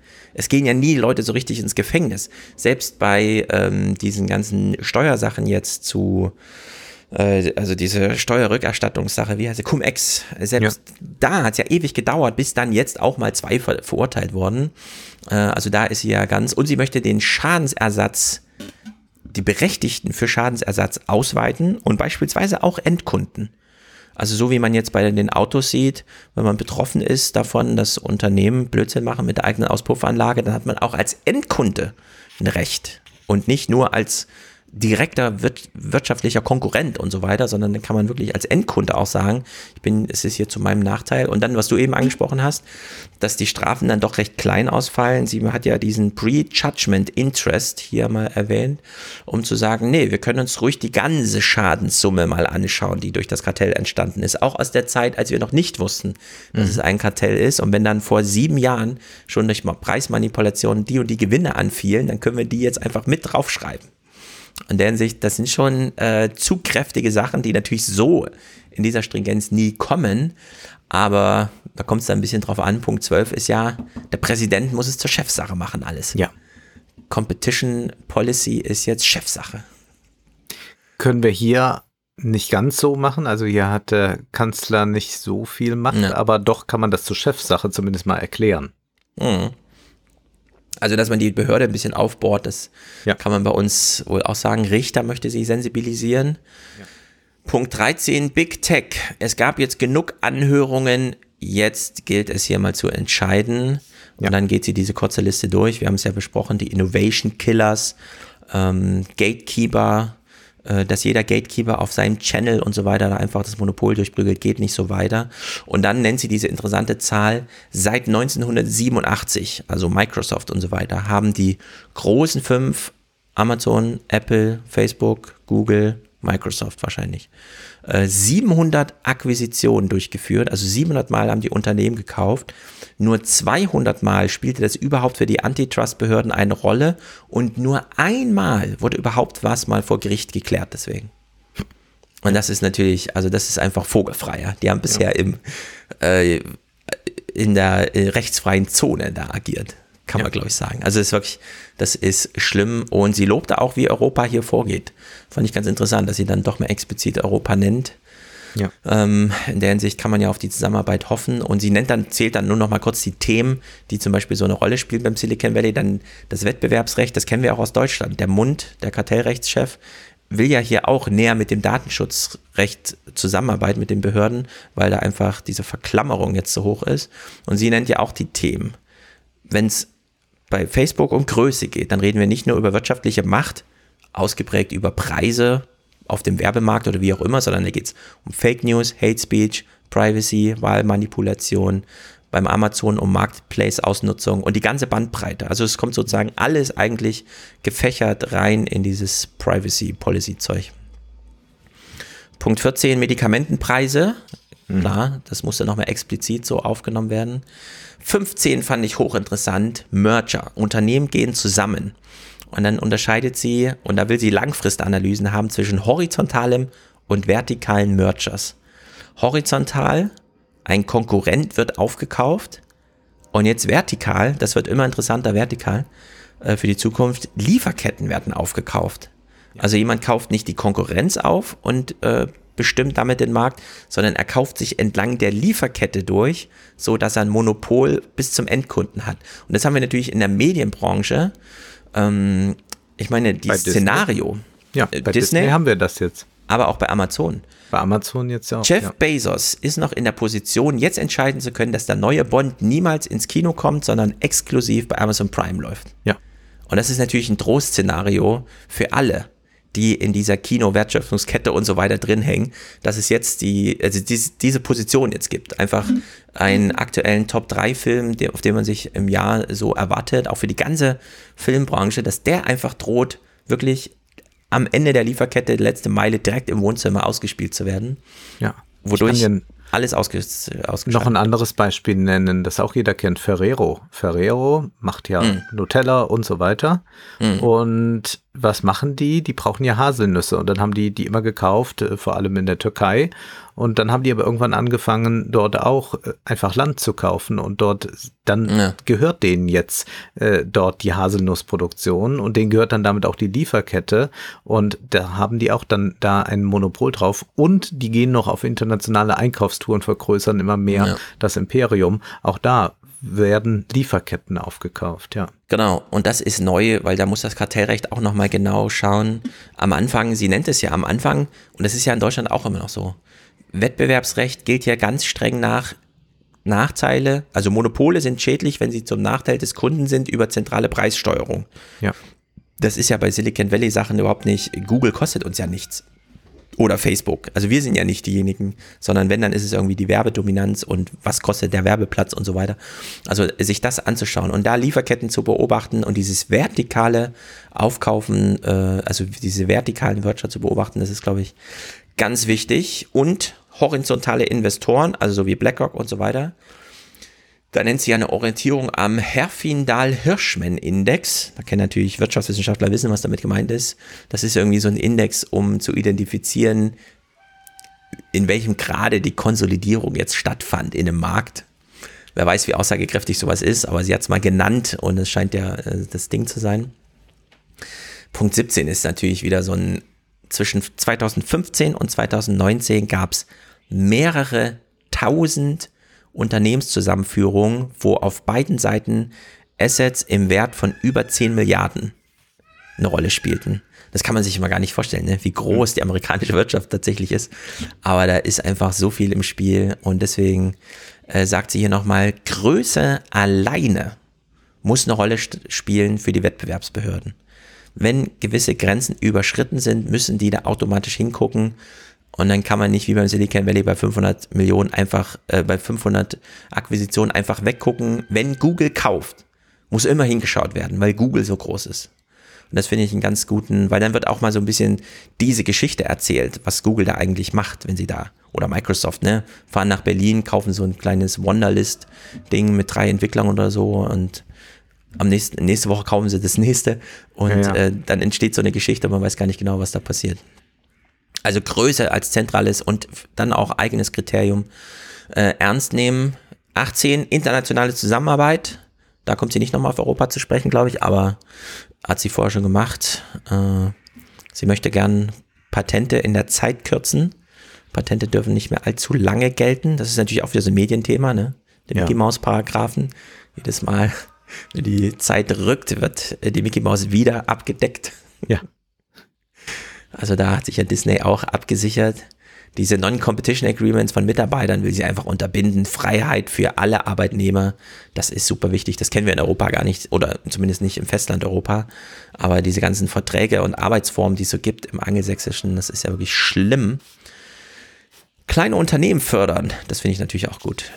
Einfach mal kleine Unternehmen fördern und vielleicht auch mit finanziellen Hilfen davor schützen, dass jeder Gründer mal gleich eine Exit-Strategie sucht, um schnell Millionär zu werden, sondern da kann man denen ja auch wirklich mal einen Markt in Aussicht stellen, in dem sie tätig werden können. Das ist dieses Innovation Kill Zone, die sie da beschützen wollen. Ja, wir haben ja momentan gerade das Gegenteil. Also wir haben so eine Exit-Strategie bei mhm. den ganzen Investoren und das wird ja genau. auch dann sehr belohnt. Also das Unternehmen muss nicht lukrativ werden, aber derjenige, der investiert hat, für den kann sich das schon längst gelohnt haben. Ja. Und dann haben wir jetzt durch diese Specs, also durch diese Mantelgesellschaften dann, mit denen man noch schneller Unternehmen an die Börse mhm. bringen kann, noch mehr den Punkt, dass ja. man nicht mehr eigentlich Small Businesses haben will, sondern dass man eigentlich nur mal schnell noch ein Geschäftsmodell für an den Märkten sucht, wo ja. dann ein paar Leute, die nicht wissen, wohin mit dem Geld nochmal investieren können. Genau, es können einfach nicht alle wie Warren Buffett machen. Irgendwer muss dann auch mal ja. an der Idee kleben bleiben und sie entwickeln. Privacy und Data Use macht sie nochmal scharf, allerdings erst auf Platz 23, wer weiß. Platz 24 ist dann schon, das Buch heißt zwar Antitrust, aber eigentlich sollten wir es ab jetzt Competition Policy nennen, um was es hier geht. Ist witzig, wie sie dann schreibt. Ich weiß, ja. dieses Buch heißt Antitrust, aber ich will euch nochmal kurz sagen, der Name ist scheiße. Unter Antitrust kann man sich über nichts vorstellen. Ja was heißt denn das jetzt? Und so. Aber ja, Trust sind einfach große Unternehmen und Antitrust heißt halt gegen große Unternehmen. naja, und der abschließende Punkt, Pro-Competition Movement, da schließt sie ja an, historisch. Wir brauchen wieder so eine Art Tea Party, dass man einfach sagt, wir hauen jetzt alle Instagram von unseren Handys, denn wir wollen das so nicht, so wie die damals den Tee ins Meer geschmissen haben, aber hm. Das glaube ich doch eher nicht. Aber naja, ich würde sagen, man kann es lesen, wenn man sich sehr dafür interessiert und das jetzt auch ganz nachvollziehen will, was dort in Amerika gelaufen ist und da gerade passiert. Ich würde aber dringend raten, Lenin dazuzulegen. okay. Dann legt euch mal alle Lenin dazu. Ich finde es ein super wichtiges Buch, das natürlich nicht für alle gemacht ist. Sie weist ja am Ende nochmal darauf hin, Leute, informiert euch, schreibt euren Politikern, meldet Missverhalten von Unternehmen, wenn ihr feststellt, ihr seid ja irgendwem ausgeliefert und es hätte vielleicht unter ordentlichen Konkurrenzbedingungen wäre das besser für euch gelaufen, dann sagt Bescheid. Wir hatten ja große Sachen zum Thema Netzneutralität und so, da waren ja die Leute auch plötzlich auf der Straße und engagiert, das wünscht sie sich ja auch im Großen und Ganzen. Und abschließend würde ich sagen, ja, dieses Competition Law ist vielleicht das zentrale wirtschaftspolitische Ding, was wir haben. Mhm. Neben Staatsfinanzierung, MMT und so weiter ist dieses Competition Law das, was uns Biografie ermöglicht, was durch Abschöpfung von Unternehmensgewinnen ähm, Gesellschaft ermöglicht und so weiter. Also in der Hinsicht äh, ist das äh, Finger in die Wunde gelegt und man wünscht sich, dass entweder das Buch auf Deutsch vorgelegt wird oder jemand aus dem Deutschen Bundestag hier sich wirklich mal hinsetzt Aber ist, dafür sitzen auch zu viele Molkerei-Chefs, in, ja, die genau äh, ihre Monopole verteidigen im Bundestag. Ja, und die anderen wollen sich lieber mit Hans-Georg Maaßen-Tweets beschäftigen. Ja, aber genau. da sind wir schon fast bei Wagenknecht, aber lass uns mich nochmal auf dem Monopoltrip ein bisschen bleiben. Mhm. Man kann ja auch fast von einem Pornomonopol sprechen, nämlich ja. wenn es um diese Plattform Pornhub geht, die jetzt ein bisschen mehr in Verruf geraten ist, die immer wieder jetzt kritische Artikel hinnehmen muss. Und es gibt einen, den ich sehr empfehlen kann, der ist in Dossier erschienen. Das ist ja auch so ein Reporter-Kollektiv, das, glaube ich, crowdfinanziert ist. Da muss ich erstmal hinzufügen, dass ich 2014 einen Film im Kino sah, der nicht besonders gut ist. Der heißt Sextape. Da geht es darum, dass ein Paar, Jason Siegel und Cameron Diaz, ein äh, Sextape aufnehmen und das landet aber dann äh, dummerweise über eine Cloud bei Pornhub und dann versuchen sie das zu retten und ihre Ehre zu retten, dass sie nicht jetzt irgendwie damit an die Öffentlichkeit geraten und so weiter. Und das endet dann damit, dass sie dann tatsächlich in diese Firmenzentrale von Pornhub gehen oder YouPorn ist das, glaube ich, dann dort in dem Film äh, und dass sie das dann ausgehändigt bekommen und dann auch der Chef sagt, ja, also äh, das ist ja für uns gar nicht wichtig hier so ein Kram, also da, äh, da legen wir gar keinen Wert drauf und deswegen mhm. könnt ihr das natürlich haben.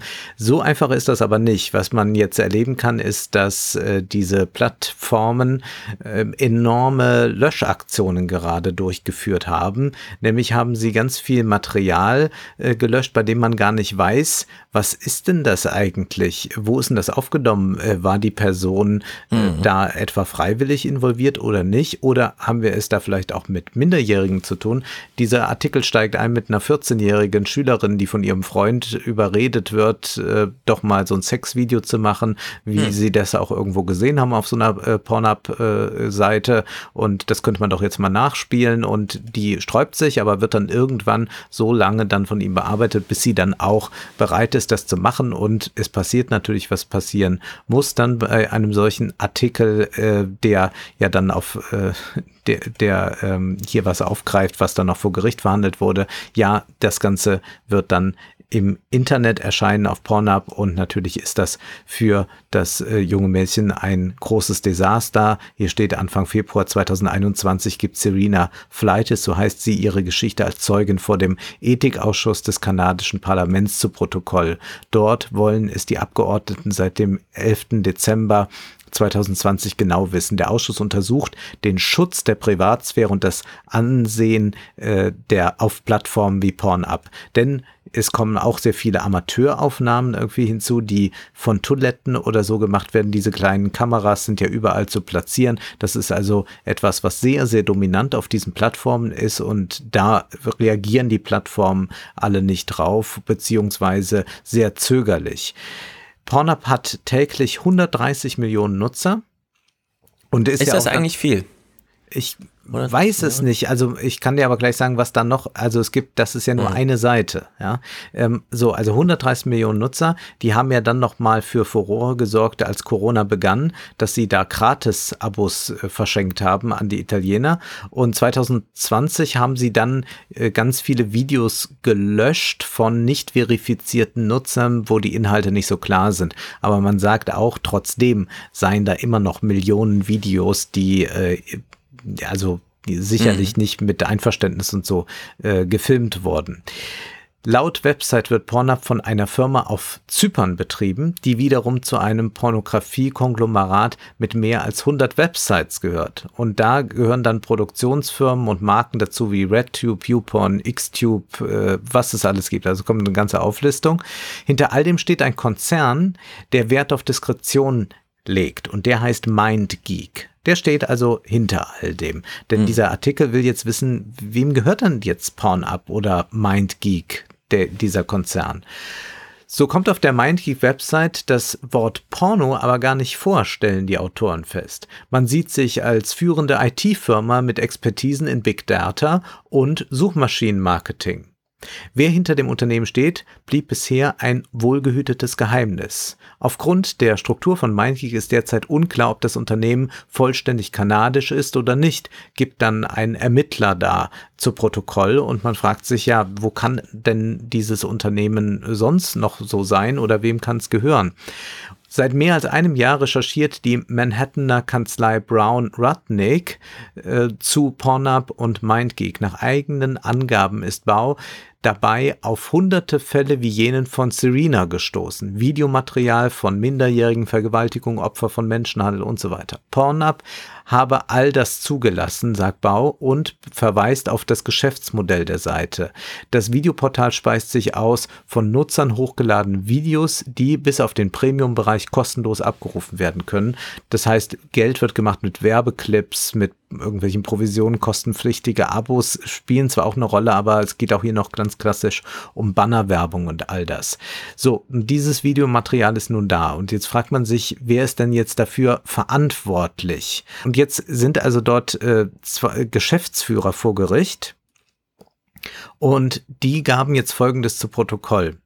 Ja, es gibt da jemanden im, äh, im Hintergrund, dem das alles gehört. Sein Name ist Bernard Bergemar und er besitzt mehr als 50 Prozent. Er ist ein passiver Investor und ist nicht in das Tagesgeschäft eingebunden. Mhm.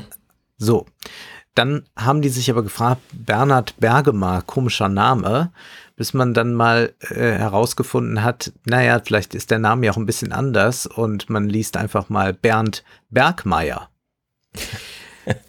So, nun lieferte ausgerechnet MindGeek-Chef und Minderheitseigentümer Ferris Antun neue Hinweise und die Rechercheure des britischen Mediums Tortoise glaube ich, heißen die, ähm, machten sich auf die Suche. Und dann kamen diese Österreicher mit ins Spiel, weil man plötzlich dachte, Bernd Bergemeier, das klingt jetzt nicht so kanadisch, das ist wohl eher äh, Österreich. Und ja, Bergmeiers Spuren führen nach Arnsfeld, eine von Fachmarktzentren geprägte Kleinstadt im Speckgürtel von Linz. Wenige kennen hier seinen Namen, noch kleiner die Zahl derer, die über ihn sprechen wollen. Man raunt, er sei ein reicher Geschäftsmann, der zwischen Hongkong, Brasilien und London sich bewege. Mhm. Investmentbanker sei Bergmeier früher gewesen, also war bei Goldman Sachs, war früher, äh, hat er gelernt auf der Chicago Business School und dann hatte er äh, wohl auch mal ein eine Tätigkeit bei McKinsey als Unternehmensberater. Er war also schon bei den großen Stationen, die man so hat dann in der äh, Finanzbranche. Und dann 2006 startet redtube.com, eine Website mit kostenlos abrufbaren Pornovideos, die in kürzester Zeit Millionen Menschen erreicht. Die Firma hat ihren Sitz in Wien und ist auf der Suche nach frischem Geld und da kommt Bergmeier zum ersten Mal ins Spiel. Man weiß nicht genau, wie er in diese Branche dann da gekommen ist. Jedenfalls wird sein Vermögen auf 1,4 Milliarden geschätzt. Und was macht man, wenn man zu viel Geld hat? Man kauft natürlich Land. Zum Beispiel hat er 103 Hektar Land wohl in seinem Besitz. Unmengen an Immobilien. Und auch hier schreiben sie dann, ist Diskretion oberste Devise. Äh, das wird natürlich dann auch wieder abgewickelt über irgendeine Briefkastenfirma äh, äh, auf den British Virgin Islands. Und mhm. das ist dann wiederum eine Holding daran und so weiter und so fort. Also wir sehen hier auch wieder einen globalen Geldstrom, der irgendwo dann hinführt, da zu einem in Österreich, der unglaublich viel Geld damit verdient, dass diese Plattformen Videomaterial veröffentlichen von Menschen, die das nicht wollen. Und das ist nur die Spitze des Eisbergs, aber diese Reportage empfehle ich sehr oder diese Recherche empfehle ich mhm. sehr, um das mal nachzuvollziehen. Es gibt wohl auch einen Podcast, der sich mit MindGeek intensiv auseinandersetzt. Also das ist eigentlich ein ganz, ganz großes Thema, wenn man über Plattformen und über Monopole spricht. Ja, das ist irre. Eigentlich wurde ja immer der Pornobranche nachgesagt, zum einen technisch innovativ zu sein, zum anderen äh, keine Möglichkeit mehr zu haben, es äh, dadurch, dass es überall verfügbar ist, zu fin äh, monetarisieren. Mhm. Und hier wurde aus der Verfügbarkeit Gewinn geschlagen. Ja. Einfach als Werbeplattform, äh, dass das natürlich äh, insbesondere hier äh, Menschen, die das nicht wollen und die auch auf besonders mhm. verletzliche Weise gezeigt werden, dann nochmal zu Milliarden äh, und so weiter führt, ist natürlich. Dass das immer so verdeckt bleiben kann, finde ich crazy, ja. Weil warum kann man da nicht wirklich einfach eine Steuerbehörde oder so verpflichten, einfach mal zu sagen, um was es hier geht? Ja. Äh, also ist mir ein Rätsel. Okay, bist du bereit für Sarah Wagenknecht? Ja. Okay. Ich habe ja mal reingelesen. Und wie war so dein erster? Dann habe ich wieder sein gelassen. Und dann dachte ich, gut, dass das jemand für mich macht, nämlich du. Ja. Ich will ausdrücklich sagen, es ist kein Urteil über Sarah Wagenknecht, das ich jetzt abgebe, sondern über ihr Buch. Denn gestern bei Anne Will hat sie natürlich wieder geglänzt, um da einfach mal den Leuten die Leviten zu lesen. Aber wenn sie ein Buch vorlegt, das als Gegenprogramm tituliert wird, also sie schreibt richtig, das ist ein Gegenprogramm. Es ist ein Plädoyer für eine liberale, tolerante Linke, Klammer auf, die gibt es nämlich nicht. Die Linke ist ja irgendwie anders drauf. Ähm, und dann kommt sie gleich mit äh, dem Vergleich Flüchtlingspolitik und Corona-Debatte. Wer was gegen Lockdown oder Willkommenskultur sagt, wird ja immer gleich verbannt und darf nicht mehr mitreden. Äh, dann ist doch die Stimmung gleich so ein bisschen verdorben. Dann weiß man nämlich, welches Publikum sie schreibt und dazu zähle ich mich nicht. Und wenn am Anfang, am Anfang gleich so eine These kommt, wie es hätte die AfD und Donald Trump nicht gegeben, wenn die Gegner nicht dem, ihr den Boden bereitet hätten, ja, dann ist es einfach zu unterkomplex. Und damit ist immer gemeint zu dumm. Man will es nur ein bisschen klüger aussagen, aber es ist eigentlich dumm. Der Linksliberalismus ist, wie sie sagt, weder links noch liberal. Linksliberale Intoleranz und rechte Hassrede brauchen einander. Also sie kommt hier gleich mit alles auf eine Stufe und so. Was Linke ausschrieben, äh, ausschließen, schreiben sie sogleich der Rechten zu und damit äh, führen sie die Debattenkultur in die Misere. Dieses Muster hat sie also nun erkannt. Und ich würde sagen, ja, aber das geht doch von der anderen Seite auch. Also das, da muss man ja, so ein Buch kann man natürlich schreiben, könnte man aber sich neutral in die Mitte stellen und sagen, was die Rechten ausschließen, schieben sie gleich den Linken unter. Also das sind ja diese Tweets von Maaßen und so. Äh, also maßgeblich dafür. Oder was Linke ausschließen, soll immer gleich zurecht sein. Naja, bin ich mir nicht so sicher.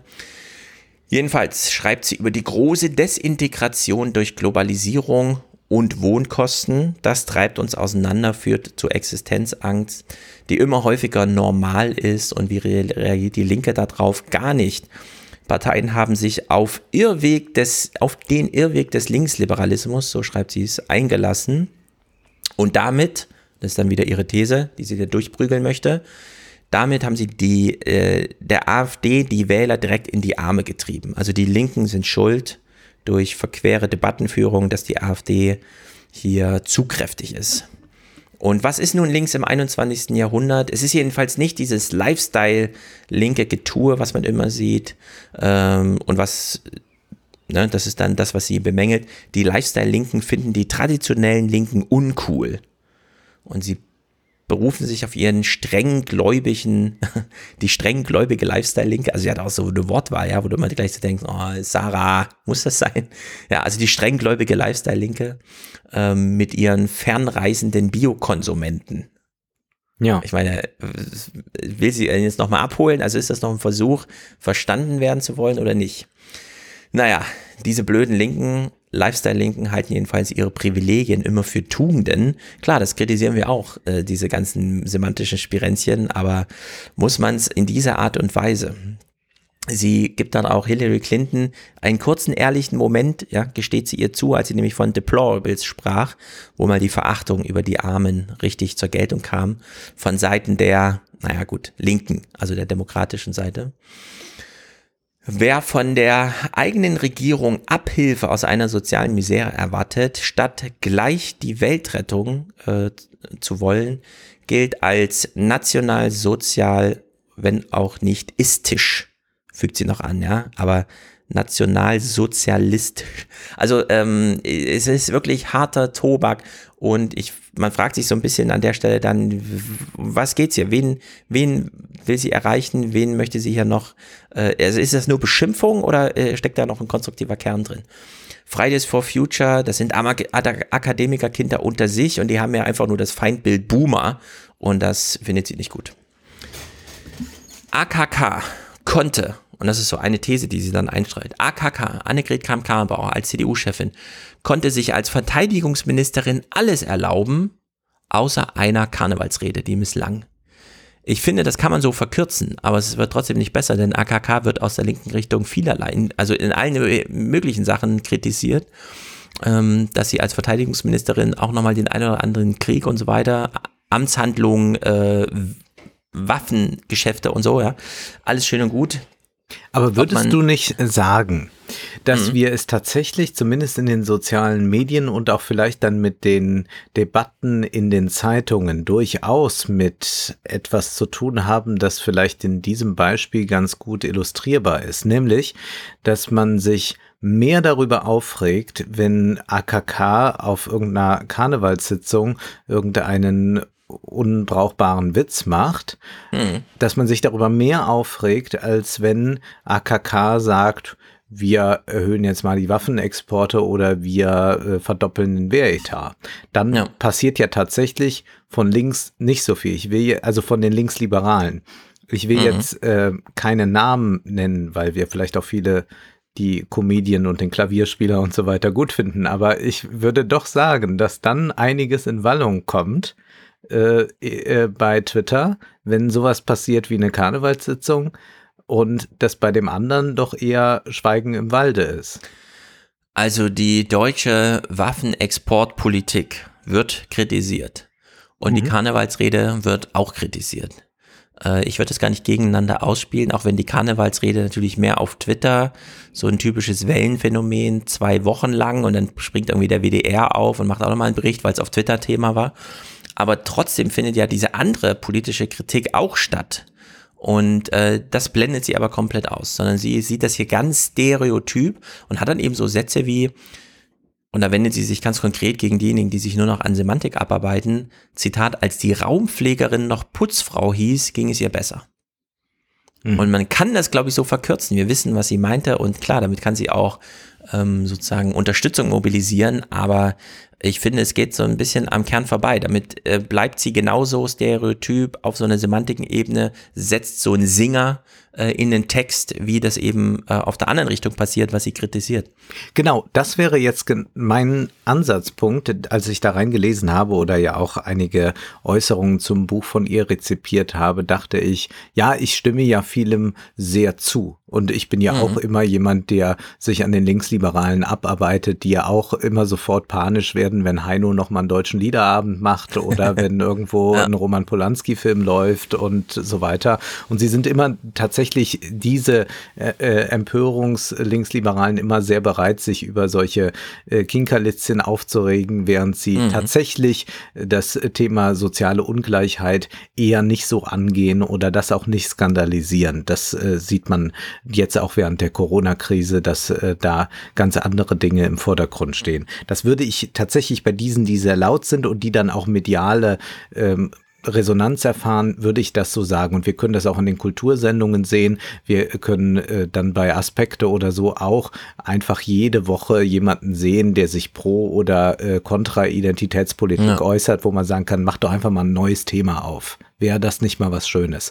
Und mhm. da kommt aber jetzt mein Punkt, nämlich da war dann Wagenknecht auch wieder zu Gast zu diesem Thema Identitätspolitik, dass Wagenknecht selbst auch eigentlich nur in dieser Logik spielt und sich die ganze Zeit an denen abarbeitet, also eigentlich genau. auch nichts anderes tut, als die Linken, die jetzt die ganze Zeit darauf warten, na hoffentlich twittert heute Maßen noch was, dann könnte ich noch mal einen schönen Twitter-Shitstorm lostreten. Ja. Hoffentlich passiert was. Und Maßen sitzt wahrscheinlich da. So, jetzt mal warten, ob bald äh, die äh, Kolumne erscheint von Margarete Stokowski. Dann kann ich darauf mhm. wieder reagieren.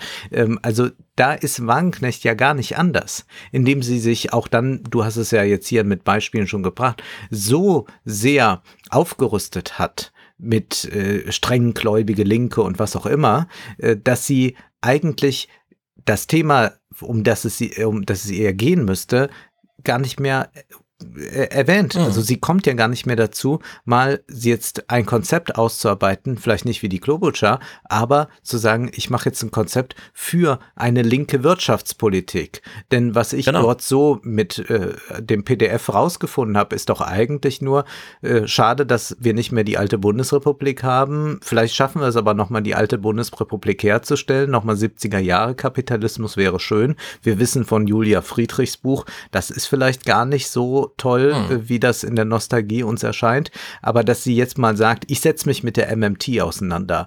Wo kann da eine sinnvolle Politik äh, stattfinden, ohne dass wir jetzt die ganze Zeit über unsere Identitäten diskutieren müssen, sondern da wäre ja erstmal allen geholfen, wenn wir eine bessere Infrastruktur hätten. Hm. Oder zu sagen, ich möchte äh, jetzt ganz klar auch nochmal das Thema Enteignung stark machen. Also zu diesen ganzen Punkten kommt ja von ihr fast gar nichts mehr, außer dass sie hin und wieder sagt, die Konzerne sind so mächtig und ja, das Silicon Valley. Und das ist einfach ein ganz, ganz großes Versäumnis. Also sie, sie wirft eigentlich den Linksliberalen vor, dass sie sich gar nicht mehr ums Ökonomische kümmern, um dann ein Buch zu schreiben, in dem sie sich die ganze Zeit nur um die Linksliberalen kümmert, statt mal auf das Ökonomische einzugehen.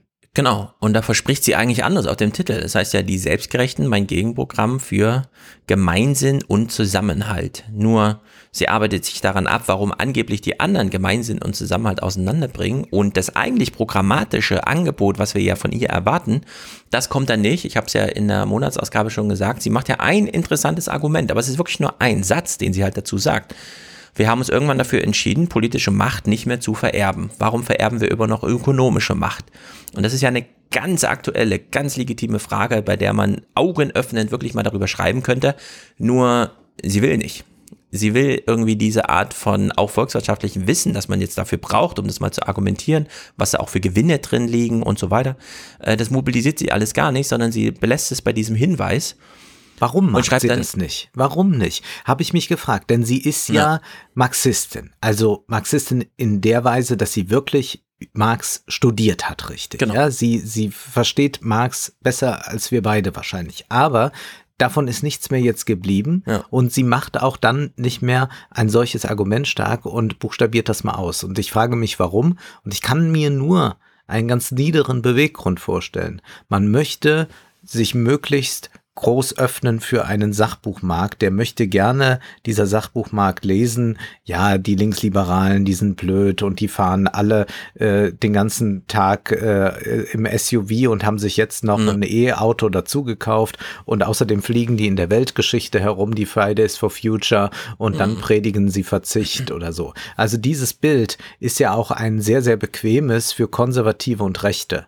Die sagen dann, ja, ja, ihr seid ja alle selbstgefällig und selbstgerecht vielleicht, ähm, aber ihr, ihr wollt ja eigentlich auch nur ähm, das Geld ausgeben und so weiter. Und ich glaube, dass man das auch daran sehen kann, wo sie ja auftritt. Also sie tritt ja nicht nur in der Talkshow auf, sondern sie ist ja dann, glaube ich, sogar in der Weltwoche hat sie ein Interview gegeben. Das ist ja diese rechte Zeitung da aus, also äh, aus der Schweiz. Sie ja Oder sie hat bei, bei YouTube ja. bei irgendwelchen, äh, bei, bei so Crash-Propheten und sowas äh, taucht ja, sie dann da auf. Und da glaube ich einfach, da kann man natürlich nicht sagen, ja, ich bin eigentlich für Umverteilung, Enteignung oder sonst was, sondern da ist es natürlich leicht, leicht, äh, dann denen nochmal zu erklären, warum die Linksliberalen so sind. Mhm. Ich finde, man muss Linksliberalen in linksliberalen Medien widersprechen. Oder ich halt morgen so, so einen äh, internen Vortrag äh, bei ähm, Campus Grün von der Uni. Und denen sage ich natürlich dann auch gewisse Dinge, die vielleicht manche Grüne nicht so gerne hören ja. wollen. Aber ja. das sage ich dann dort. Aber ich sage ja jetzt nicht, ach, ich lasse mich mal äh, irgendwie von, von den Rechten jetzt einladen und dann erzähle ich denen nochmal, wie die Linken so drauf sind und äh, dass das alles ganz schlimm wird mit äh, der Ökodiktatur. Genau. Also sie äh, geht diesen Weg Zeitgeist, Zeitdiagnostik, möglichst breites Publikum, äh, Stereotype bedienen und so weiter abarbeiten, Formulierungen für Menschen finden, die die Formulierung selber nicht finden, sich aber dann an ihnen erfreuen, irgendwie so. Und statt eben wirklich mal auszuarbeiten, wie, wie gehen wir denn jetzt mit ökonomischer Macht um und deren Vererbung? Ja. Schreibt sie ein Kapitel über die Organisierung der Arbeiter. Gut, das liegt irgendwie nah, sie ist Sarah Wagenknecht. Aber es ist eben in diesem Modus, früher war es echt gut. Als wir nämlich noch heute wussten, was morgen ist. Das ist die zentrale Forderung aller Arbeiter der Welt dem muss man heute immer noch Rechnung tragen. Und dann trägt sie es in so einem Panorama, ohne Quellen, ohne Anschaulichkeit, in so einer Art Gewerkschaftsprosa einfach vor, ähm, was sie sich da vorstellt.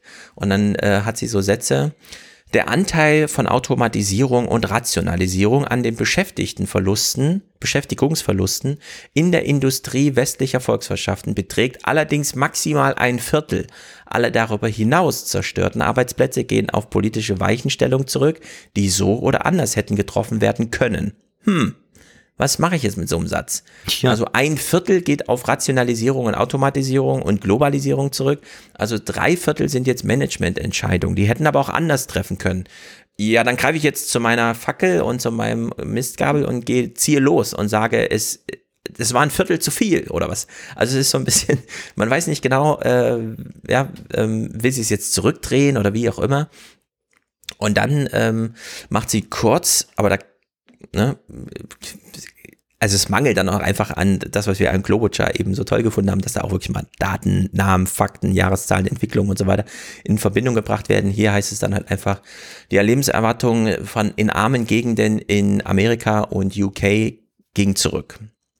So, und das sehen wir auch in Deutschland, wo die Lebenserwartung zwischen arm und reich mittlerweile acht bis elf Jahre je nach Geschlecht auseinanderklafft. So, warum sind das nur so Halbsätze? Warum ist das nicht die eigentliche Grundlage, auf der man hin argumentiert, um sich das Leben derer anzuschauen und so weiter, die da halt so äh, dahin leben und Hilfe brauchen? Naja, sie hat dann zwischendrin immer mal so gute Thesen eingeschnürt, wie zum Beispiel die neue Industrie hat wenn sie neue, gute, raffinierte Ideen präsentiert, äh, noch nie bewiesen, dass die gut fürs Gemeinwohl sind, sondern die sind immer schädlich. Äh, ganzen Algos in der Finanzwirtschaft, in der Werbewirtschaft, in der Medienwirtschaft und so weiter. Das sind immer Algorithmen, die uns dann doch irgendwann aufzeigen, nee, hier versauern jetzt Kinder psychisch verlockt irgendwie vom Fernseher und äh, vor ihrem Bildschirm und äh, es kommt nichts Gutes bei rum, während früher gute, raffinierte Ideen, die äh, BWL-mäßig äh, eine gute Bilanz gemacht haben, auch immer zu irgendwas geführt haben, neue Produkte und so weiter. Aber auch da, das nennt sie halt nur so als These, ähm, und dann wird es interessant, denn jetzt geht sie ein bisschen ins Detail, gegen wen sie eigentlich anschreibt. Und kommt dann nämlich auch drauf, es gibt auch eine akademische Unterschicht. Und äh, sie erwähnt dann auch, dass alle gesellschaftlichen Solidaritätseinrichtungen aussortiert wurden und nur noch die Familie übrig bleibt. Also ist ja auch ein starkes äh, Identifik identifikationspolitisches Argument, wo man so Identitäten schöpft. Wir sind heute aber, ne, das ist dann sozusagen gleich schon wieder das Finale dieses Kapitels. Ich AG und Hartz IV hat halt alles kaputt gemacht. Es ist halt, wenn alle drei Seiten eine neue Überschrift kommt, äh, ein bisschen schwierig, so einem Text zu folgen, weil es dann halt ja. ne, einmal so eine kurze Idee, ja, jetzt fällt mir nichts mehr dazu ein, nächste Überschrift. Und dann schreibt sie einfach weiter. Und äh, dieses das hatte ganze, aber ihr früheres Buch, dieses eine ohne Gier, irgendwas oder Ja, ich finde das ganz was, schrecklich, sowas. War, war das, war das äh, auch so, dass man, dass man wirklich von einer Ja. Zwischenüberschrift zur nächsten sprang? Ja, ich finde, Bücher bieten an, Kapitel über zehn Seiten und länger zu schreiben und es muss dann auch sein, damit man sich selber durch so ein Thema durchquält und den roten Faden dann auch wirklich mal findet und nicht immer die ganze Zeit einen neuen ausprobiert. Sie kann jedenfalls äh, hier nicht in die Tiefe gehen, kommt dann nur auf die neuen Opferdefinitionen ähm, zu sprechen und schreibt dann zu diesem ganzen, wir wollen alle Opfer sein und äh, die Sozialdemokratie fiel den Akademikern zum Opfer. Das war ein Angriff, sagt sie. Die 68er haben die Sozialdemokratie übernommen und damit per Angriff die Sozialdemokratie zerstört. Und pipapo, dann sind wir jetzt in dieser Jext-Zeit, wo wir alle die Diskussion führen, dann steht hier folgender Satz. In dieser Logik ist ein weißer heterosexueller Postzusteller mit 1000 Euro netto im Monat, der abends Medikamente nehmen muss, weil sein Rücken nach der Plagerei schmerzt, privilegiert gegenüber der Tochter einer aus Indien zugewanderten, wohlhabenden Arztfamilie oder dem homosexuellen Sohn eines höheren Beamten, der gerade sein Auslandssemester in den USA beendet hat. Es ist nicht zuletzt die Schamlosigkeit, mit der sich Vertreter privilegierter Gruppen öffentlich zu Opfern stilisieren und daraus Ansprüche und Vorrechte ableiten, die diesen Ansatz in Misskredit gebracht haben und viele Menschen, vor allem unter den tatsächlich Unterprivilegierten, empört. Klingt jetzt wahnsinnig kompliziert, ist wahnsinnig dumm, finde ich. Denn nur weil auf Twitter mal jemand mit einem Tweet Erfolg hatte, der schwul ist, ansonsten aber gut situiert, heißt das noch nicht, dass alle Schwulen ab sofort Schwulheit als Privileg mit sich führen und damit ähm, sozusagen die tatsächlich Unterprivilegierten, das schreibt sie einfach so, ja, die tatsächlich Unterprivilegierten, nämlich wirtschaftlich Unterprivilegierten, äh, sind dann darüber empört, dass ihr Opferstatus weg ist, weil man sich jetzt angeblich nur noch um Schwule kümmert oder so. Ja, ich glaube, sie bezieht sich da, deswegen ist das mit den Homosexuellen vielleicht gar nicht so ein gutes äh, Beispiel, zumindest nicht was äh, die Schwulen anbelangt, weil die ja auch genauso von dieser Szene, die sie da, glaube ich, eigentlich kritisieren will, äh, auch inzwischen exkludiert werden. Also es ist ja so, es gibt ja diese Critical Whiteness Leute, die dann sagen, wir machen jetzt mal ganz tolle Seminare hier und, und machen ein bisschen, äh, klären uns darüber auf und so. Und die sehen das ja tatsächlich so, dass also zunächst einmal die Identität das Allerwichtigste ist und dass man mhm. dann daraus äh, irgendwelche äh, Privilegien ableiten kann. Und da äh, kann dann auch sein, dass die äh, weiße Putzfrau äh, plötzlich als privilegiert äh, angesehen wird gegenüber dem schwarzen Arztsohn oder so. Mhm. Das ist aber auch wirklich eine ganz, ganz marginale esoterische Schiene. Also das würde ich, das ist für mich so fast äh, wie eine Sekte, würde ich mal sagen. Also ja. vielleicht hat das auch eine gewisse Dominanz in den sozialen Medien bekommen und es gibt natürlich auch immer solche äh, Kulturjournalisten, die wahnsinnig darauf abfahren oder auch so gewisse Funkformate, die sowas wahnsinnig toll finden. Das ist halt das Problem mit Berlin Mitte. Ich sage ja, Berlin ja. ist wirklich das große Problem. Bundeshauptstadt sofort wieder nach Bonn. Ähm, das ist, das ist so. Und äh, ja. also so, das ist so diese, diese Funkpolitik, die man da auch in diesen christlichen Formaten sehen kann und diese merkwürdige Selbstkasteiung, die aber auch dazu führt, dass man selbst natürlich, äh, wenn man dann äh, eben äh, einfach nur äh, weiß ist ähm, und dann eigentlich zu den Privilegierten, Privilegierten gehört, sich dann nochmal so besonders nach vorne bringt, indem man sagt, oh, ich bekenne mich aber besonders schuldig, bekomme ich jetzt einen Podcast mit mhm. Schwarzen zusammen. So, also das, naja, diese, diese Tendenz gibt es natürlich. Nur würde ich sagen, ist das so klein. Also das, äh, also wenn sie jetzt von dieser Lebenswirklichkeit der normalen Menschen schreibt, die kennen diese Debatte gar nicht. Also die, ja. die wissen überhaupt gar nicht um die Debatte. Die lesen das jetzt zum ersten Mal, denken, ach, das ist aber komisch, was da alles mhm. passiert in dieser Welt. Habe ich gar nicht gesehen. Hier ist noch alles ganz anders. Und deswegen, glaube ich, ist das so eine ganz starke Fokussierung auf solche äh, komischen äh, Geschichten, die, äh, glaube ich, ein bisschen dadurch äh, zustande kommt, dass man äh, durch die sozialen Medien solche Figuren so nach vorne geschoben hat. Irgendwie so, ich will die jetzt gar nicht hier alle so, so, so Personen wie äh, Sibel Schick oder so, dass die natürlich jetzt in irgendeiner Öffentlichkeit finden, heißt aber nicht, dass das irgendwie wirklich diskursfähig ist, sondern es ist alles, wenn man mal drüber nachdenkt, alles ein bisschen sehr knülle. Und ja. äh, da, glaube ich, kann man es aber auch dran äh, dabei belassen und muss dann nicht denen nochmal ein ganzes Buch widmen. Genau, und sie driftet nämlich hier genau ab und überstrapaziert das, denn sie hat ja eben schon von den tatsächlich Unterprivilegierten gesprochen, also die, die arm sind. Ja. Und alle anderen Unterschiede, die jetzt gerade ähm, betont werden, also sexuelle Orientierung, ja. keine Ahnung, Herkunft äh, jeglicher Art, äh, die negiert sie mit äh, einer recht langen Argumentationskette, in der sie einfach behauptet, dass die Betonung sozialer Unterschiede durch Awareness und äh, den ganzen Kladderadatsch diese Identitäten überhaupt erst schafft die da dargestellt werden. Und damit geht das Zusammengehörigkeitsgefühl auseinander. Und dann verstrickt sie sich in solche Sätze wie, Zitat, was als Multikulti gefeiert wird, ist tatsächlich das Scheitern von Integration. Und das ist natürlich total Banane. Selbst ja. wenn man, ähm, auch wir sind sehr kritisch gegenüber, so wie du gerade über Berlin gesprochen hast, rede ich auch über Berlin und deswegen bin ich auch nicht sehr gerne lange dort und fahre dann schnell wieder. Aber das kann man nicht teilen. Äh, äh, also es darf durchaus Unterschiede geben und man könnte trotzdem sich fragen, warum fällt die politische Organisation unter gewisse Interessen heute so schwer? Und das heißt nicht, dass dann äh, jemand, ähm, was weiß ich, seine sexuelle Orientierung nicht in der Kneipe mit Egon aus dem Stahlwerk äh, auslebt und da ein Zusammengehörigkeitsgefühl irgendwie herbaut. Ja. ja. Also da bleibt sie doch sehr verhaftet in ihrer Vergangenheit, die sie da so ja äh, verschönigt. Und das müssten sie viel präziser dann auch wenn rausarbeiten. Also da müsste man wirklich sagen, sie setzt sich jetzt, aber ich glaube, das wäre es einfach nicht wert, sich mit dieser Critical Whiteness Geschichte auseinander oder mhm. sie setzt sich auseinander mit diesem neuen Tribalismus, den es ja äh, tatsächlich zum Teil da bei manchen Identitätspolitiken gibt.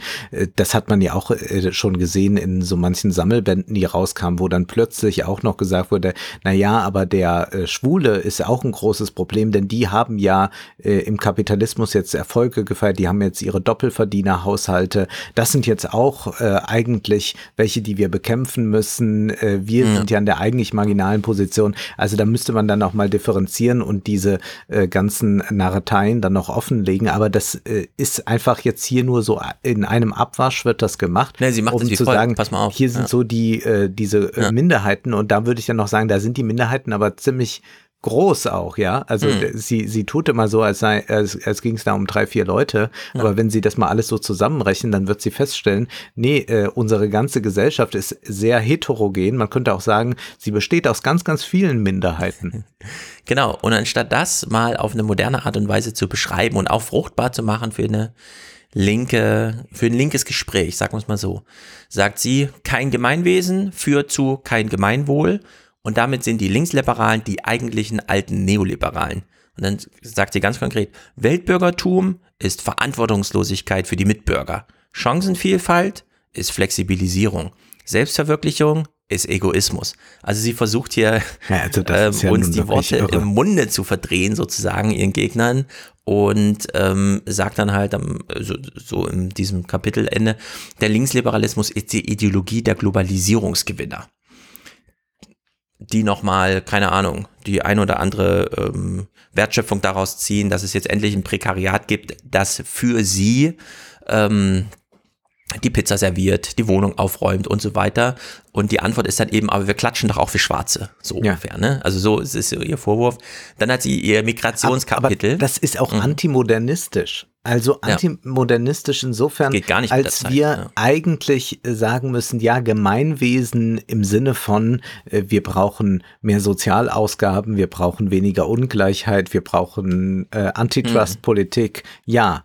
Aber Gemeinwesen, dass ich mich jetzt als Individuum einfügen muss in eine Gemeinschaft, so wie Sarah Wagenknecht sich diese vorstellt, also was sie dann als normal oder alltäglich oder so anerkannt, da muss ich sagen, nein, da gehe ich nicht mit. Also dann lieber die, Mhm. die Radikalindividualisierung, wo ich in einer gewissen Anonymität dann meine Freiheit leben kann, aber ich möchte mich jetzt nicht irgendwo einfügen können. Also ich Mhm. werde jetzt nicht wieder hinter die Moderne zurückgehen, dass wir jetzt wieder zusammen auf den Hof ziehen und dann gucken, wie wir jetzt äh, da miteinander klarkommen. Und das Ja. bedeutet immer, dass die, die sich entfalten wollen, sich nicht entfalten dürfen.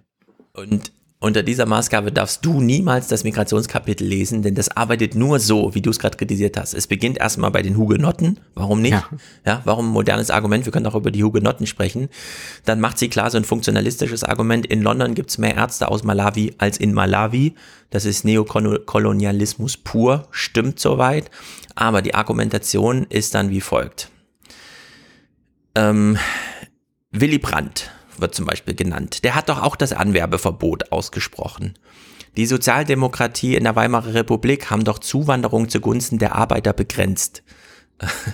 ja, und dieser ganzen Kram. Und es ist so eine endlose Kette. Bernie Sanders, der hat doch auch gesagt, Zitat, offene Grenzen, nein, das ist doch ein Vorschlag der Koch Brothers. Bro- Brothers, also der Cook-Brüder, von denen ja auch mittlerweile auch einer tot ist. Also so langsam könnte man ja mit der Zeit gehen. Also sie äh, baut sich hier so eine Girlande, ja, eins ans andere, wo sie immer zeigt, also früher war das so und früher war das so und da war das auch so und selbst der Bernie Sanders, der auch und so, da ist alles so. Und deswegen kann diese neue Herangehensweise, wir machen es jetzt mal anders, nicht richtig sein. Und dann baut sie da mal so kleine Argumente ein, was weiß ich, stimmt natürlich, Migration ist am Ende ein Problem, das vor allem in den armen Gegenden der Großstädte sich ausbildet. Also da muss Ja. es dann äh, konzipiert werden. Ja, aber dann kann man das ja erstmal akzeptieren und sagen, ja, dann fördern wir jetzt mal die Großstädte. Ja, dann nehmen wir uns doch jetzt mal äh, Chorweiler in Köln und sehen anhand von Corona und so weiter, da kann man ja mal mehr hinschicken als nur einen Impfbus. Und äh, sie hat dann noch die ein oder andere Integrationsidee, zum Beispiel mit diesem Hinweis aufs Busing, der ist ganz interessant, weil Kamala Harris ja auch davon betroffen war, dass man nämlich sagt, in Schulen darf grundsätzlich nur 20 Prozent äh, Migrationsanteil sein. Und wenn eine Schule die 20 Prozent erreicht hat, dann wird halt ein Bus gechartert und dann werden die Kinder in die nächste Schule gefahren, auch wenn die ein Stück weiter weg ist, um dort wieder in Schulklassen hinein zu integrieren, statt das, und das ist ja in Deutschland durchaus ein Problem, Schulklassen mit 80 bis 100 Prozent Migrationsanteil an Kindern sind. Also in der Hinsicht, aber Bussing, ob das jetzt so die Antwort ist, also ja, da vor allen es in Dingen Amerika viel hat- Streiterei. Ja, eben, da hat man doch auch wieder äh, äh, Segregation geschaffen. Also das kann doch nicht das sein, was man wirklich will. Vor allen Dingen frage ich mich auch, was ist denn dann ähm, Migranten? Also ist das dann die, die jetzt gerade hier hingekommen sind oder Ja. ist das da, wo die Eltern schon hier hingekommen sind oder äh, ist das jetzt auch noch äh, der äh, Zwölfjährige, der Großeltern hat, die in den 70er Jahren nach Deutschland gekommen sind aus Italien. Also das ist äh, dann mir auch sehr schleierhaft. Also da ist sie Ja. ja selbst wieder in so einer ganz merkwürdigen identitären Diskussion. Da müssen wir dann irgendwann nochmal äh, den Ausweis rausnehmen und mal gucken, äh, wie sieht der Stammbaum eigentlich aus. Also ich bin da sehr dagegen. Genau. Also In das ist, ich würde mal sagen, wir haben viel zu viele große Klassen und wir haben auch keinen besonders guten Deutschunterricht, was man übrigens bei sehr vielen Deutschen sehr gut erkennen kann, wenn man auf Genau. Twitter ist. Ja, und äh, so wie du sagst, äh, also jedes dritte Kind wird heute in Deutschland von mindestens einem nicht deutschen Elternteil geboren. Ja. Da sieht man schon, äh, da kann man nicht einfach äh, sagen, das sind Migrantenkinder die und das bleiben nicht. so ja. unter sich, ne? Also Türken Ja. heiraten Türken und dann äh, Ja, ja, genau, das kommt noch kommen dazu. kleine Das- türkische Kinder. Das, das ist so, das ist so eine, das ist wirklich so eine 70er Jahre Weltanschauung. Mhm. Ihr Kapitel über die rechten Parteien, äh, da sind Sätze drin, die sind einfach bescheuert. Sie möchte über Le Pen, Trump und die AfD sprechen. Die Rechten beuten die Unzufriedenheit aus. Ja, schön und gut. Äh, die Rechten positionieren sich gegen die Lebensliberalen und haben darüber Mobilisierung über Bande dann Gewinne und nutzen das dann gleichzeitig, wenn sie dann an die Macht kommen, um wie in Polen, dass die Peace-Partei dann 90 Prozent äh, Kinderarmut reduziert, indem sie mal äh, Sozialpolitik machen, die vorher eben nicht gemacht wurde. Und dann kommt hier so ein Satz, es ist ja richtig, den Anfängen zu wehren, aber wer den wirtschaftsliberalen Professor einer Verwaltungshochschule, Jörg Meuthen, verdächtigt, er wollte einen neuen Faschismus in Deutschland einführen, erreicht damit nur, dass die Warnungen selbst da, wo sie berechtigt sind, nicht mehr ernst genommen werden. Wenn jedes Mitglied der AfD ein Nazi ist, was ist dann Björn Höcke? Und ich bin mir nicht sicher, wo sie äh, den Anlass hernimmt, Jörg Meuthen als Nicht-Nazi gegen Björn Höcke, ja, Nazi, verteidigen zu wollen, ja. Warum verstrickt sie sich in so einem Blödsinn? Und vor allem, also das würde ich dann wirklich kritisieren, sie kennt doch über ihre eigene auch akademische Laufbahn, sie weiß doch, was Institutionen bedeuten und stellt aber dieses Argument komplett auf Intentionen ab. Jörg Meuthen können wir nicht unterstellen, dass er persönlich intrinsisch motivierten Faschismus begründen will, also ist er kein Faschist, hat aber gleichzeitig eine Partei, der vorsteht, bei der er es nicht verhindern kann und sich institutionell mitreißen lässt, dass wir dann tatsächlich Parteien wie in Sachsen-Anhalt oder in Thüringen da haben. ne? Und warum blenden sie das komplett aus? Warum soll ich jetzt einmal tief durchatmen und sagen, ah, zum Glück kein Faschismus, weil Jörg Meuthen ist ja kein Faschist. Das ist ja äh, so, als würde ich, und das gibt's auch als Gegenmodell, äh, ähm, Modell, dass man ähm, rechten Politikern oder, oder so CDU und so weiter nehmen wir mal ähm, Markus Söder, nicht zugesteht, äh, grüne Politik machen zu müssen, weil er ist ja nicht intrinsisch motiviert, das zu machen. Er macht das ja nur, um den Wählern zu gefallen. Wo ich mal sagen würde, pff, er geht halt mit dem Zeitgeist, möchte nicht abgewählt werden, also beißt er in den sauren Apfel und schützt die Umwelt. Ja. Der Umweltschutz ist ja dann trotzdem da, auch wenn er nicht intrinsisch motiviert, sondern institutionell getragen ist.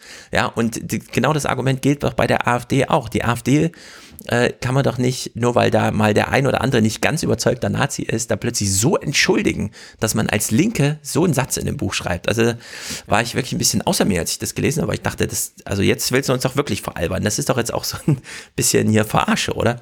Ja, ja, das, Aber sie meint das alles ernst. da, da, das, da, das kannst du ja auch wunderbar so mit den Nationalsozialisten machen. Also da, da kommst du auch am Ende dabei raus. Also wenn es überhaupt einen richtigen Nazi gab, dann vielleicht Hitler. Aber da weiß man es Genau. auch nicht so genau, weil der hat doch schon mal einen jüdischen äh, Sänger gerettet, der homosexuell war.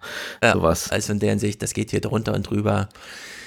Argumentation zur Zukunftsangst. Wir nähern uns dem Ende. Insofern tragen die linksliberalen Kulturkämpfe zur Spaltung und Polari- Polarisierung unserer Gesellschaft mindestens im gleichen Maße bei wie die Hetzreden der Rechten.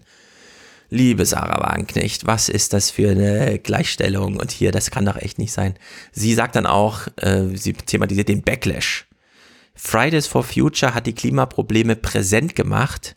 Die Probleme werden heute weniger akzeptiert als je zuvor. Das stimmt doch einfach gar nicht. Nee, die Leute sind doch viel sensibilisierter und wir haben viel mehr grüne Politik, die auch wirklich zu Effekten, zwar nicht im Maße, wie sie sich Fridays for Future wünscht, aber doch viel mehr als je zuvor. Was ist denn? Wir haben so viel darüber gesprochen hier im Podcast schon. Was ist denn, wenn sich hier auch jemand im Kaninchenbau befindet hm. und eigentlich nur noch bei YouTube da unterwegs ist und das da äh, so rezipiert? Einmal hier, ja klar, alle sind jetzt auch gegen diese Klimapolitik der Grünen. Man sieht es doch. Hier sind doch äh, 100 Videos, wo die sagen, ja. die Ökodiktatur kommt. Und dann guckt man noch, äh, was ist bei Twitter und da sind dann tatsächlich dann dieses kleine Häufchen von äh, Linksliberalen, die die ganze Zeit sagen, denk mal über deine Privilegien mhm. nach, du Cis-Mann. Also wenn man nur noch das wahrnimmt und das für die Wirklichkeit hält, kommt vielleicht so ein Buch bei raus. Ja. Ja, es ist nur auf Pointe geschrieben. Sie will diese kleinen Sätze landen, weil sie weiß, da hat sie irgendwie so Publikum. Am Ende bleibt bei mir so hängen, sie will im Grunde zwei Ideen nochmal festigen. Nämlich erstens, wir brauchen den Nationalstaat und zweitens, wir brauchen Wirtschaftswachstum. Beides dürfen wir nicht ähm, sozusagen der Geschichte überlassen. Und ähm, solche Sachen wie MMT oder bedingungsloses Grundeinkommen, da schreibt sie sogar aus Versehen zwei Kapitel, ist auch nicht besonders gut lektoriert, glaube ich, das hätte man durchaus integrieren können. Ähm, also sie will nochmal diejenigen, die bisher meinten, wir können auf den Nationalstaat nicht zu verzichten, äh, verzichten und wir können überhaupt nicht Verzicht üben in der Zukunft. Wenn wir die Welt retten wollen, dann geht das nur durch anderes Wachstum, mehr Wachstum, wie auch immer. Nur ist eben keine raffinierte Argumentation. Wir haben ja schon so ein paar Sachen äh, formuliert, dass man auch einfach mal das BIP als Maßstab austauscht oder wie auch immer. Aber nee, sie will einfach diejenigen, die ähm, wirklich in der Vergangenheit bleiben wollen, also die das alte Deutschland für sich erhalten wollen, die finden ja nochmal ein angeblich linkes äh, Angebot, glaube ich. Und damit bedient sie, glaube ich, einen Ideenmarkt auf ähm, nicht gute Art und Weise, würde ich einfach sagen. Also es ist ein bisschen verlogen auch. Und äh, die Qualität des Buches ermisst sich auch daran, dass es schließt nicht mit einer Conclusio, wie bei Amy Klobuchar, wo du sagst, das mhm. kannst du dir auch ausdrucken und laut vorsingen, sondern ihr abschließendes Kapitel handelt vom Überwachungskapitalismus plötzlich. Und ich habe die ganze mhm. Zeit nicht verstanden, warum. Was hat denn das jetzt damit zu tun? Es hat mit dem Anliegen und der bisherigen Argumentation in diesem Buch nichts zu tun. sondern es ist einfach, es kam mir so nachts, man könnte ja da noch äh, fünf Seiten zu schreiben und der Lektor hat sich nicht getraut, ihr zu sagen, dass es nicht so richtig passt, weil es ihr irgendwie wichtig war und dann steckte das halt am Ende noch so drin und das Buch meandert dann einfach so aus. Also es ist ähm, alles im Allen einfach Grütze. Wenn es jetzt darum hieß, was würde Stefan Schulz auf den Umschlag schreiben, um es zu bewerben, würde ich sagen, das ist Grütze.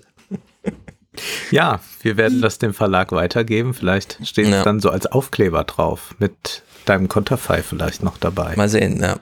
Mal sehen.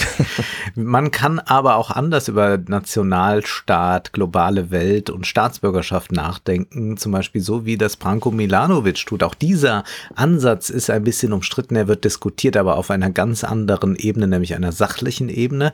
Branko Milanovic ist ein Ökonom, der sehr viel über Ungleichheit geschrieben hat. Ich kann die Bücher sehr empfehlen, äh, sind auch in Deutsch äh, übersetzt und er schreibt einen Blog, der ist allerdings auf Englisch, aber das ist ein sehr interessanter Blog, Blog, weil das ein bisschen Arbeitstagebuch ist, manchmal auch Rezensionsorgan und manchmal gibt er auch schon mal äh, ja so einen Hinweis, wohin das nächste Buch wohl gehen könnte oder was er noch mal hinzufügen muss zum alten Buch. Der spricht hier über Staatsbürgerschaft und dann sagt die moderne Staatsbürgerschaft, die basiert eigentlich auf zwei Säulen.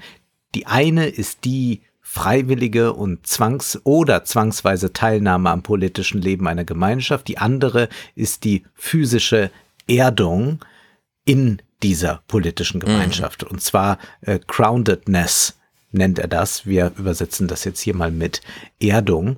Und Groundedness bedeutet, dass die Bürger im eigenen Land leben, den größten Teil ihres Einkommens im eigenen Land verdienen und den größten Teil davon im Inland auch ausgeben.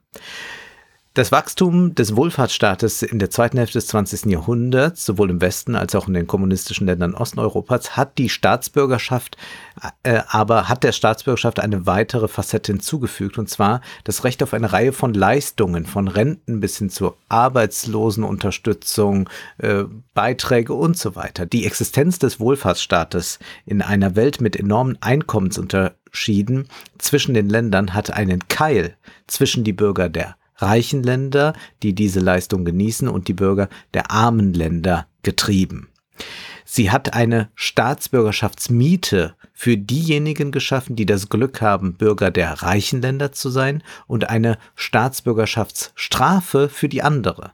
Zwei ansonsten identische Bürger von Frankreich und Mali haben völlig unterschiedliche einkommensschaffende Rechte, die sich allein aus ihrer Staatsbürgerschaft ergeben.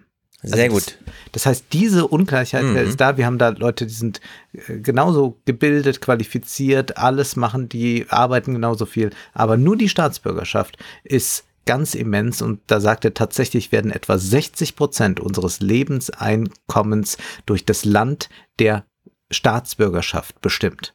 Das ist also entscheidend Ja. für Reichtum, welche Staatsbürgerschaft man hat. Und das bedeutet in der modernen Welt, welchen Pass besitze ich. Also es geht gar nicht mehr darum, wo wohne ich dann unbedingt, sondern welchen Pass besitze ich. Alle Einkommensquellen können degrounded werden, sowohl die der Arbeit als auch des Kapitals, um zu sehen, wie das Degrounding in einer vollständig globalisierten Welt letztlich funktioniert. Nehmen wir einen älteren amerikanischen Auswanderer an, der in Frankreich lebt. Ein Teil seines Einkommens mag aus der Arbeit kommen, die er in Frankreich verrichtet, ein anderer Teil in Form der US-Sozialversicherung, das mag aus den USA kommen. Aber das Einkommen hinter diesem Sozialversicherungscheck kann aus US-Investitionen in China stammen. So wird der amerikanische Bürger sowohl physisch als auch in Bezug auf die Herkunft seines Einkommens degrounded. Und was er jetzt beklagt, ist ein Rückgang der politischen Partizipation und auch eine zunehmende Entfremdung. Denn was bedeutet denn jetzt eigentlich Staatsbürgerschaft? Die einzig verbleibende Bedeutung der Staatsbürgerschaft ist der Strom von Einkommen und Vorteilen, den man erhält, wenn man das Glück hat, als Bürger einer reichen Nation geboren zu sein oder zu werden, ein solcher Bürger. Nun ist also die Frage, wie gehen wir dann eigentlich jetzt damit um? Niemand erwartet von den neuen Bürgern, dass sie einen Großteil ihrer Zeit in ihrem neuen Land verbringen. Chinesen und Russen, die die portugiesische Staatsbürgerschaft kaufen, müssen eine Woche pro Jahr dort verbringen. Noch, dass sie am gesellschaftlichen Leben teilnehmen. Sie müssen nicht einmal die Sprache kennen, geschweige denn die Geschichte. Die Länder tauschen eine ideale Kategorie, die Staatsbürgerschaft, die im Lauf der Zeit eine Reihe von Rechten bietet, gegen einen Geldbetrag ein, der dem Netto-Gegenwartswert des Bündels dieser zukünftigen Vorteile entspricht. Und daraus folgt jetzt für ihn, wir müssen also äh, diese binäre Version von Bürgern und Nichtbürgern, diese müssen wir jetzt hinter uns lassen. Davon müssen wir uns Mhm. lösen, indem wir mehr intermediäre Kategorien einführen, die sich durch die Menge an Rechten und Pflichten unterscheiden, die sie bieten. Zweitens kann die Migration als eine dieser Zwischenpositionen betrachtet werden, die nicht automatisch zur vollen Staatsbürgerschaft führt. Das ist der Punkt, der sehr bei ihm kritisiert wird. Ja, was bedeutet das? Sind das dann Bürger zweiter Klasse? Aber er sagt, nein, man kann durchaus dann ähm, über quasi Zeitverträge äh, auch etwas äh, so regeln, dass das für die Migranten eine sehr, sehr äh, gute Ausgangssituation ist und dass es nicht bedeutet, dass äh, man so ein Abschieberegime damit etabliert, weil da kann man ja auch dann äh, ein großes äh, äh, neues Problem wieder entwickeln, indem man erst einmal versucht, Migration zu vereinfachen. Und dann sagt er drittens, sollten wir die Weisheit überdenken, Menschen Wahlrechte zu geben, die nicht in dem Land leben, für dessen Führer sie stimmen und die daher weder von den Entscheidungen, die sie treffen, profitieren, noch darunter leiden. Und da sagt er zum Beispiel, man könnte auch sagen, wer dann hier länger lebt, der kann Hm. dann hier mitwählen in der Zeit, in der er hier lebt. Er ist ja dann nicht nur Tourist und nicht nur Gast, Ja. sondern er hat auch was davon, wenn die Infrastruktur besser wird. Warum soll man nicht wählen? Auf regionaler Ebene ist das ja äh, auch schon etwas anders, aber äh, im Bund kann man nur als Staatsbürger wählen. Das sind, ist jetzt nur mal so ein Aufriss von Milanovic, aber ich glaube, das ist eine sehr wichtige Frage, der wir uns stellen müssen, denn auch wenn Sarah Wagenknecht das nicht erkennen möchte, äh, die Migration ist das äh, Jahrhundertthema genauso wie Klima das Jahrhundertthema ist. Und wir leben in einer Welt der Arbeitsteilung und da wird es nicht so sein, dass wir in den 70er Jahren wieder leben und wir heute wissen, was morgen ist. Hm. Ja, Taxation, Representation, wir haben es ja vorhin schon thematisiert. Sarah Wagenknecht will am Nationalstaat festhalten, macht es aber völlig undifferenziert, denn wir müssen uns ja wirklich fragen, wenn ich von Jena nach Frankfurt oder nach Bielefeld ziehe, gehe ich zum Amt und melde mich einfach um. Ja. Dann werde ich von einer lokalen Sache zur nächsten lokalen Sache umgeordnet, zugeordnet und alles bleibt beim Gleichen. Und da fragt man sich ja wirklich, ja, warum kann ich das nicht machen, wenn ich aus Paris nach Frankfurt ziehe? Und da haben wir die Europäische Union, die hat das schon so ein bisschen institutionalisiert, dass es dann doch irgendwie geht. Aber warum nicht im internationalen Maßstab? Ich habe mich auch schon lange gefragt, denn auch politisch ist ja für uns vor allem maßgebend, was auf Landes- und lokaler Ebene entschieden wird. Diese Staatshaushaltanteile sind ja zwei Drittel, während der Bund dann nochmal ein Drittel beisteuert, was einen nicht wirklich erreicht, außer man ist ja wirklich Rentenempfänger oder so, dann kriegt man halt noch ein bisschen Rente aus der Bundeskasse. Aber diese Zuordnung, ähm, eben am Anfang habe ich mich gefragt, was sagt man wohl seinem Agenten oder seinem Verlag auf zwei Seiten Exposé, wovon das Buch handeln soll. Aber die politische äh, Forderung, darüber neu nachzudenken, also allein eine Diskussion zu eröffnen, ist natürlich ähm, ein schöner Kontrast auch zu Wagenknecht. Ja? Einfach mhm. mal die Probleme jetzt anerkennen und einen Schritt nach vorne zu gehen, statt sich nach hinten zu drehen, dort irgendein so Stereotypes, irgendwas im Nebel zu sehen und zu sagen, das war doch eigentlich nicht schlecht und sich dann auf so einen Irrweg zurückzubegeben. Sehr gut. So, jetzt wird's äh, trübsinnig und düster. Der folgende Text heißt Stumm und ausgeliefert das Milliardengeschäft mit Beatmungspatienten. Ähm, Mitte Mai tauchte bei Korrektiv einfach so eine Rechercheleistung auf, in Zusammenarbeit mit Frontal 21, geschrieben von drei Autoren, Gabriele, Gabriela Keller, Tonja Pölitz und Alexander Wenzel. Der Text beginnt wie folgt. Hubert Kretz, pensionierter Chemiker und Doktortitel, mit Doktortitel, schwebt in einem Zustand zwischen Leben und Tod. Er ist nämlich einer von fast, oder man weiß es nicht genau, könnten 30.000 Menschen in Deutschland sein, die in Beatmungs-WGs leben. Sein Sohn Daniel, also Hubert hat einen Sohn, der heißt Daniel, der sagt, seine Kopfverletzungen waren so stark nach einem Autounfall, dass er nicht mehr wach werden wird, sagt er. Er könnte so sicher noch 20 Jahre leben, aber ich kenne ja meinen Vater und ich weiß, in dem Zustand hätte er das nie gewollt. Und was ist das für ein Zustand?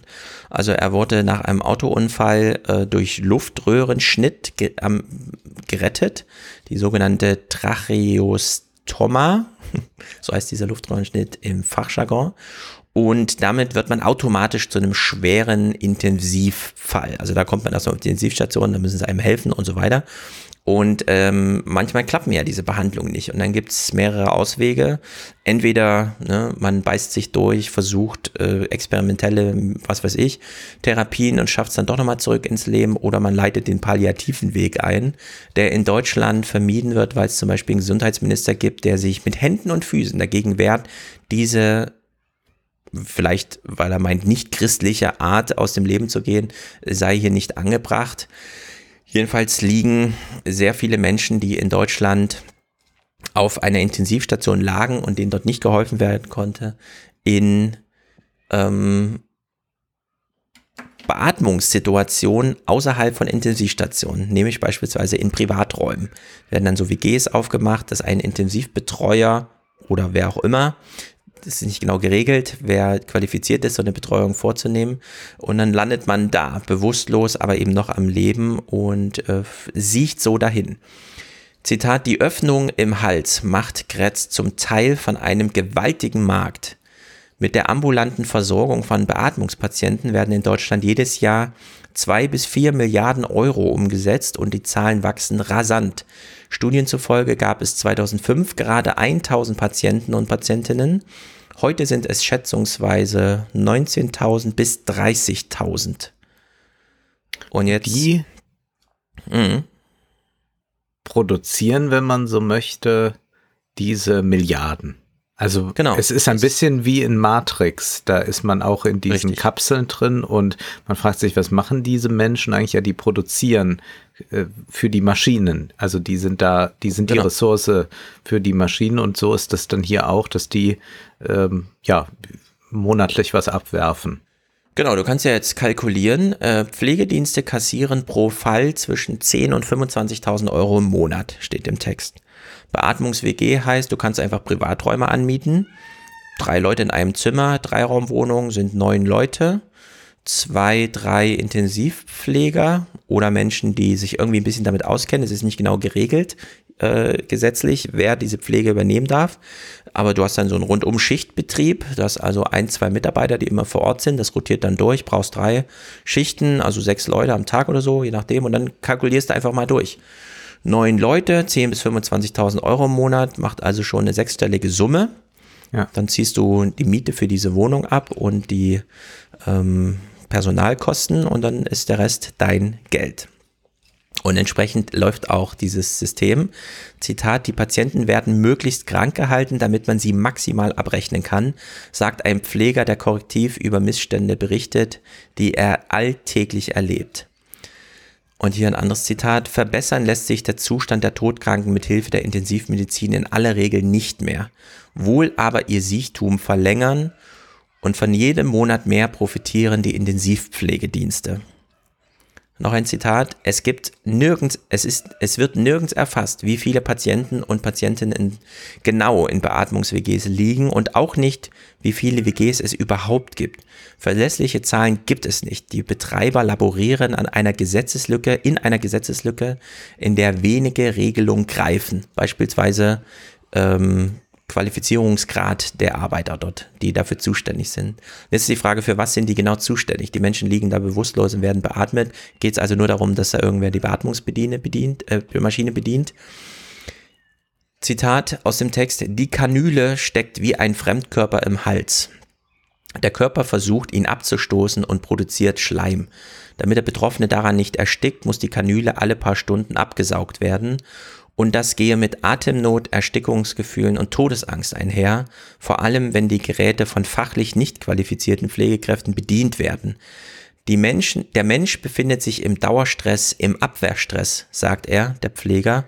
Das ist keine Hilfe, das ist Folter, sagt der Whistleblower. Über seine eigene Arbeit. also es ist unglaublich, was man hier liest.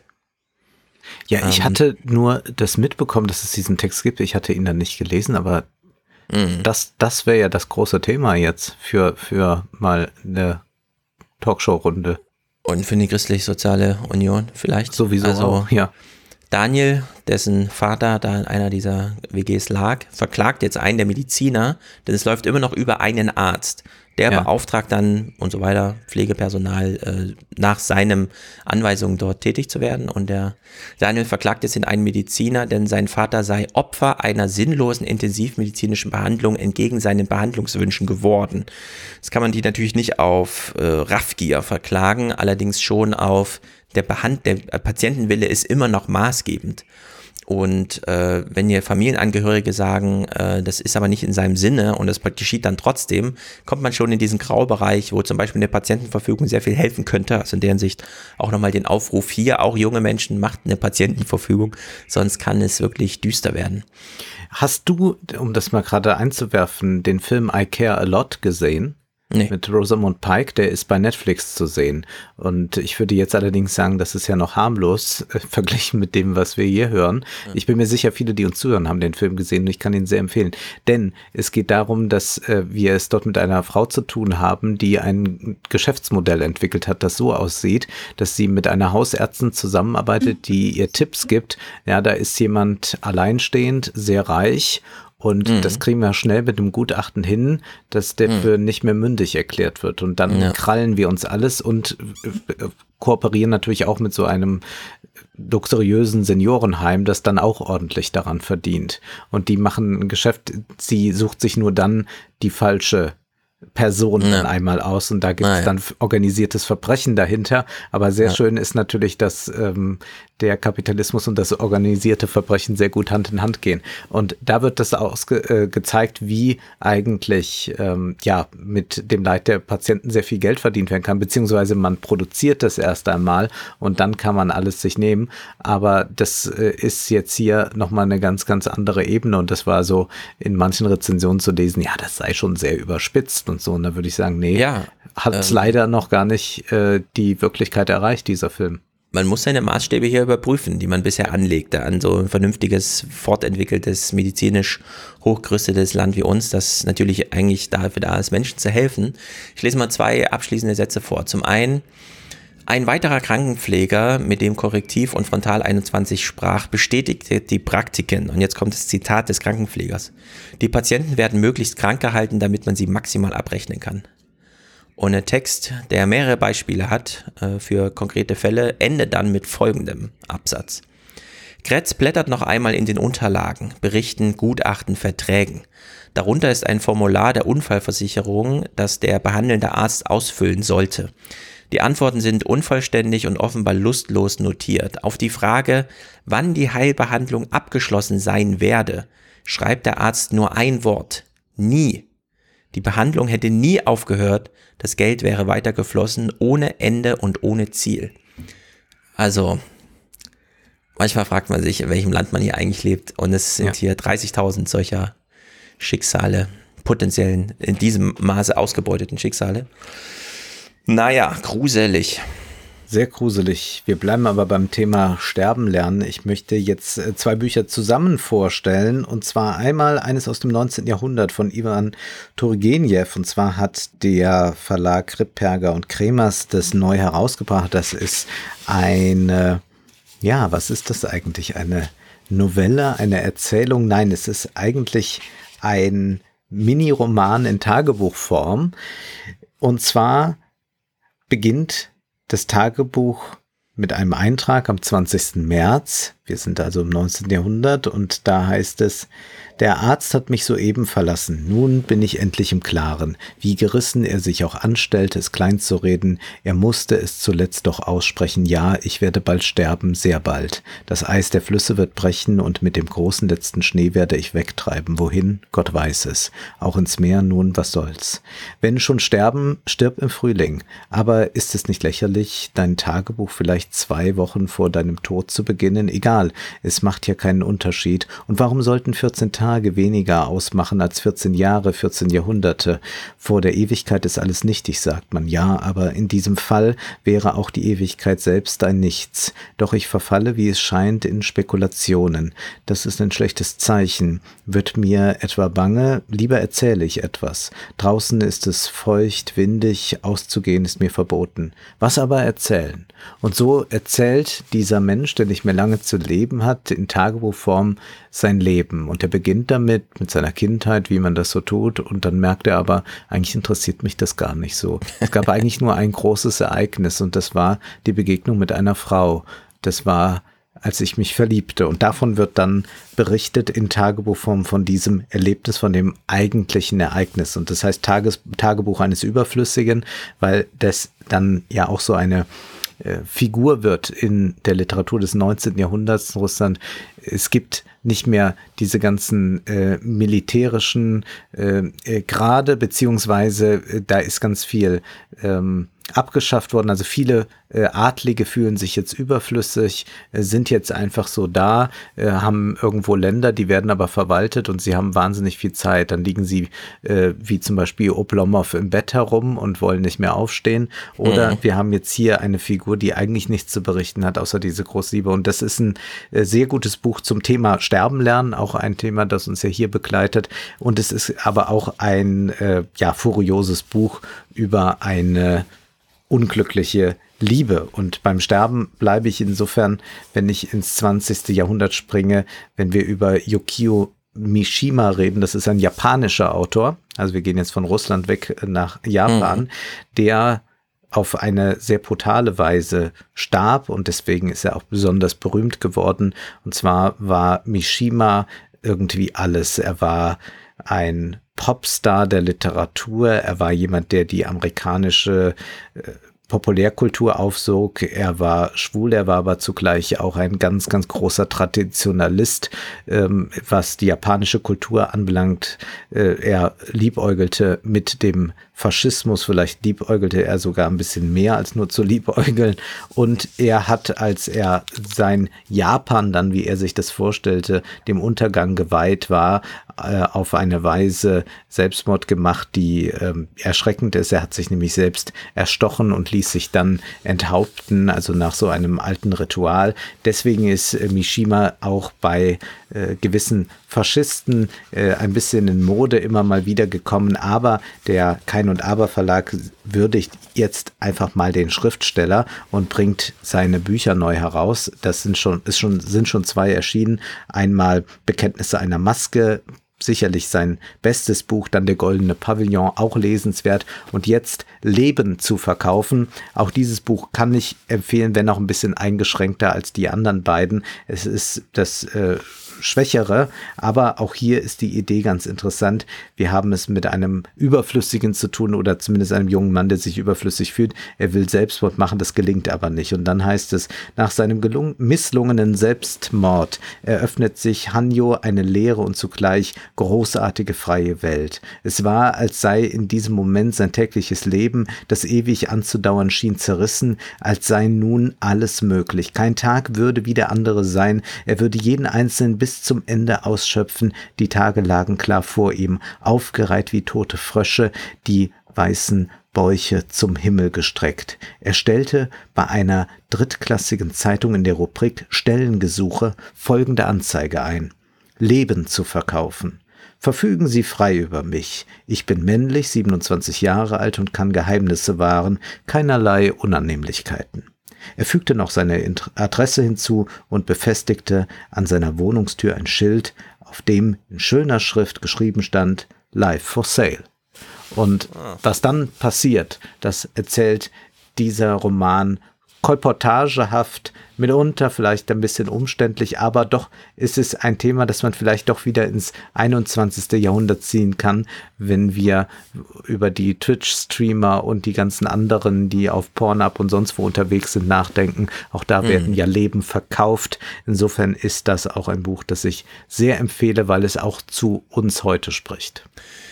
Die Japaner sind doch immer wieder unglaublich. Auf der einen Seite so verklemmt, dass sie wirklich null Migranten reinlassen. Auf der anderen Seite dann geistig doch so offen, ihre Probleme einfach mal richtig zu benennen.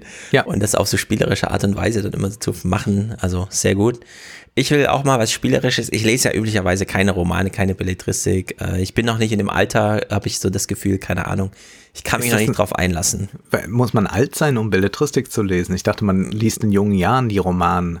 Ja, das kann auch sein, keine Ahnung. irgendwas liegt es, dass es mich nicht so richtig band, aber, und ich weiß nicht genau, was das Genre ist, man könnte es auch als Sachbuch bezeichnen.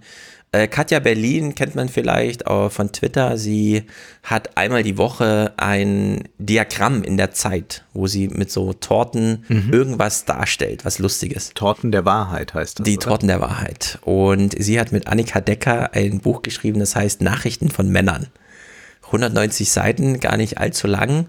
Und ähm, mich interessiert ja insbesondere für die Recherchen zur Rentenrepublik der Gemütszustand der Jungen. Also klar, Rentenrepublik, aber es geht ja nicht um die Rentner, es geht ja darum, was in den Köpfen vor sich geht, nicht in den Körpern. Und äh, ich dachte mir irgendwie, Nachrichten von Männern, das ist zum einen so, klar, kann man drüber schreiben, weil man geht dann durch sein Handy durch und schreibt so auf. Auf der anderen Seite ist das natürlich für uns andere Männer total ausgeschlossenes Gebiet, mhm. äh, was in diesen Smartphones vorgeht, wo sich die Nachrichten sammeln äh, von Männern. Und äh, ich möchte es äh, auch mal aus literarischen Gesichtspunkten empfehlen, denn sie referieren ausgedachte oder echte Nachrichten. Vielleicht haben sie so Verkürzungen, damit Stereotype klarer werden. Sie machen so eine Typologie. Was für Männer sind denn so da, die so kreuz und quer schreiben?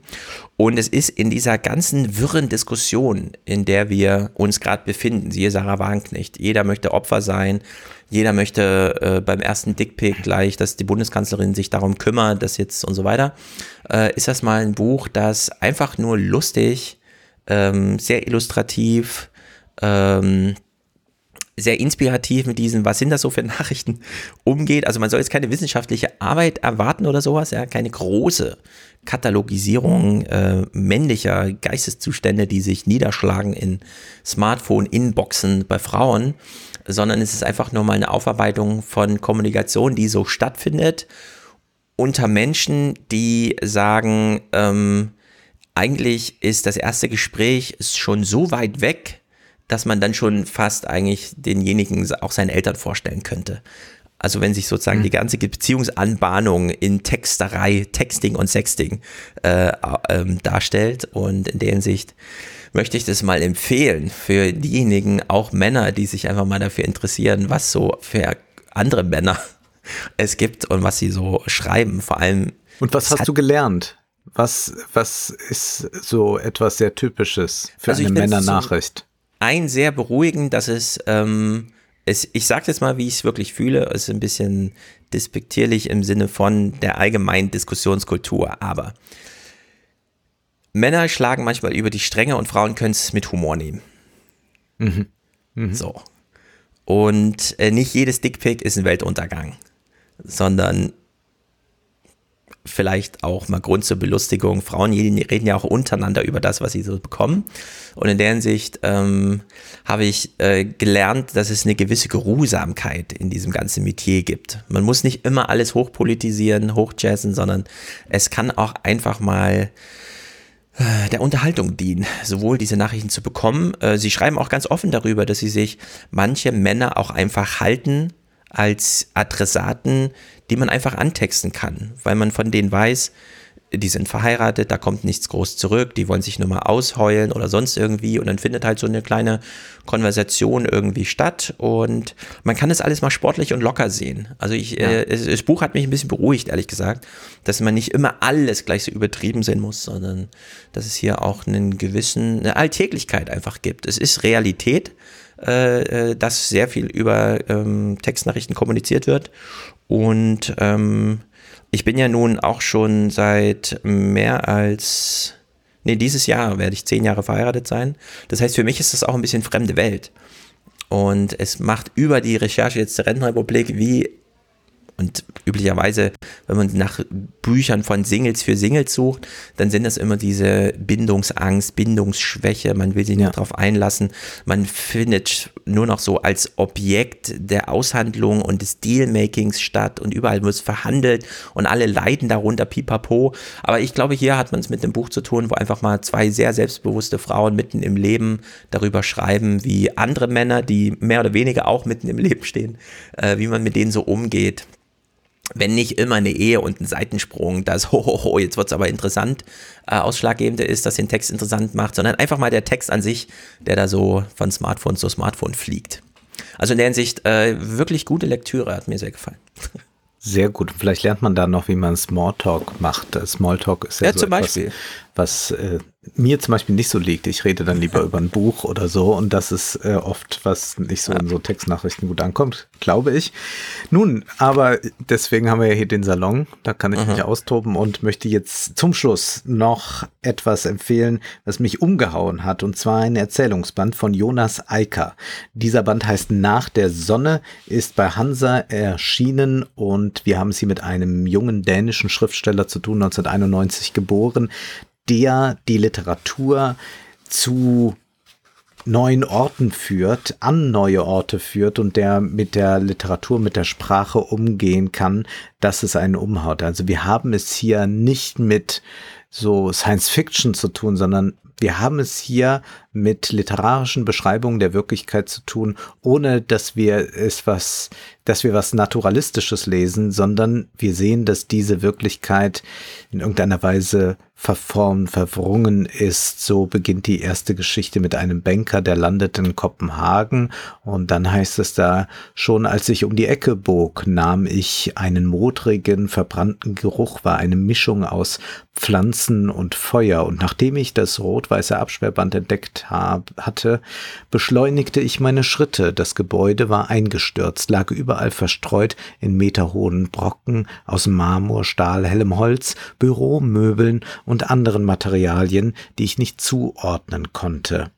Unter den äußeren Trümmern erahnte ich den Rand eines Kraters, an dem die Erde steil in sich einsank, so wie die Lippen alter Menschen mitunter im Gesicht einsinken. Zwischen den Dielenbrettern ragten drei oder vier Server hervor. Beinahe lustig, dachte ich, hatte man doch gerade zum Schutz vor den steigenden Wasserpegeln die Böden angehoben.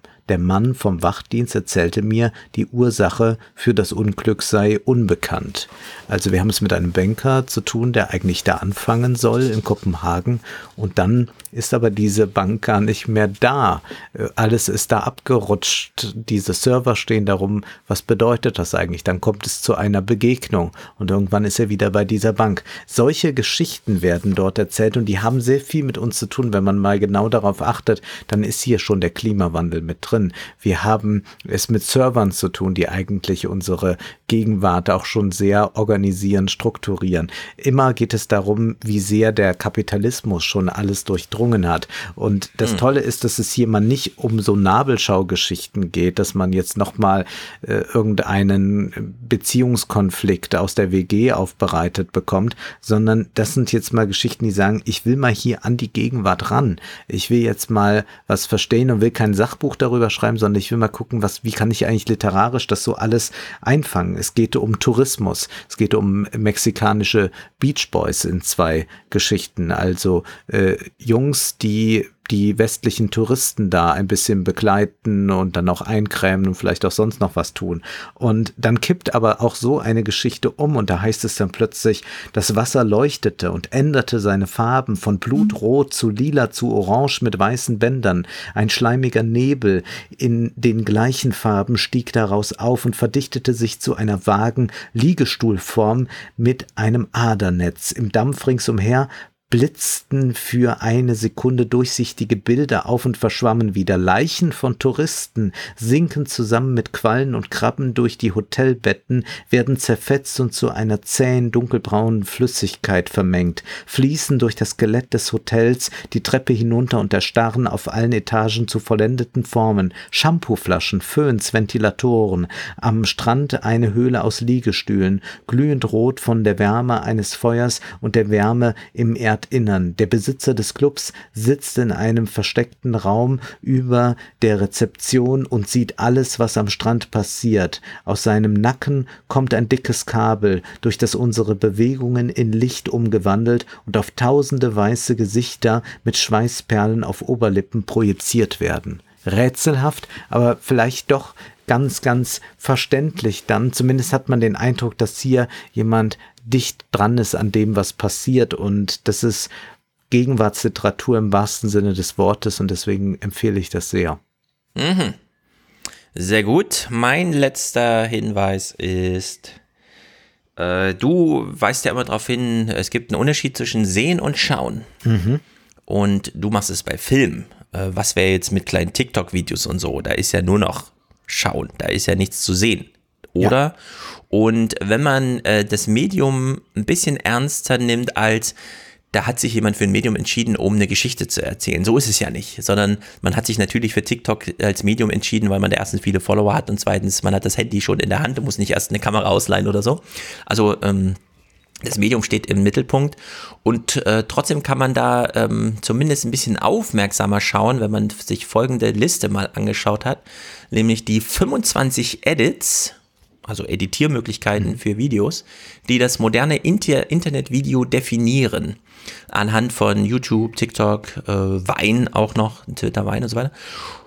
Und es ist eine super interessante Liste, denn ähm, wir empfehlen ja hier immer Text, aber dieser Text ist untermauert durch GIFs. Also jede der 25 Edits wird einmal in einem GIF dargestellt, damit klar ist, worum es geht und dann folgt ein Absatz Text, der da so ein bisschen was dazu sagt. Und das ist, glaube ich, hochinteressant, denn wir sind alle diesen Videos ausgesetzt. Also wir scrollen immer mal durch irgendwelche Stories und Timelines und wie auch immer und sehen das eigentlich die ganze Zeit. Und hier bekommen wir das mal ähm, sozusagen katalogmäßig aufbereitet, was wir da eigentlich sehen. Auch unter so einer Maßgabe ähm, Inspiration zum Nachmachen oder so. Mhm. Also es sind ganz illustre Sachen dabei, damit kann man sich mal kurz beschäftigen. Es reicht auch völlig, sich die GIFs einfach kurz anzugucken, weil dann sieht man schon erstens die Unterschiede und denkt sich auch so, ah ja, stimmt das kann man durchaus als Kunstform auch nehmen. Also das ist so ein Kniff, sage ich mal so. Also die leichteste Form von Methode. Es ist ein Kniff. Es ist nicht einfach nur so Zufall, sondern es hat sich jemand was dabei gedacht. Also in der Hinsicht kann man sich diese 25 Sachen mal angucken. Sie halten, glaube ich, auch so 2021 ganz wunderbar so ein, wer weiß gar nicht genau, wie man das beschreibt, so ein Zeitgeist, der bewegt Bild, aber hm, Was heißt eigentlich Bewegtbild und so. Also das, was heute überall ist, aber wofür wir nicht so richtig ein Wort, einen Namen haben. Es ist jedenfalls nicht der große Film, sondern es ist jetzt Kleinkunst. aber kann man sich, kann man mal durchscrollen. Das ist äh, eine ganz illustre Sache. Sehr gut, damit haben wir alle Punkte abgehakt. Ja, und wir Sehr sehen uns dann im nächsten Monat wieder, beziehungsweise genau. in diesem Monat. In diesem Monat am, am Ende, Ende, des Monats. Machen wir Halbjahresbilanz hier. Genau. Sehr gut, bis dahin. Bis dahin, tschüss.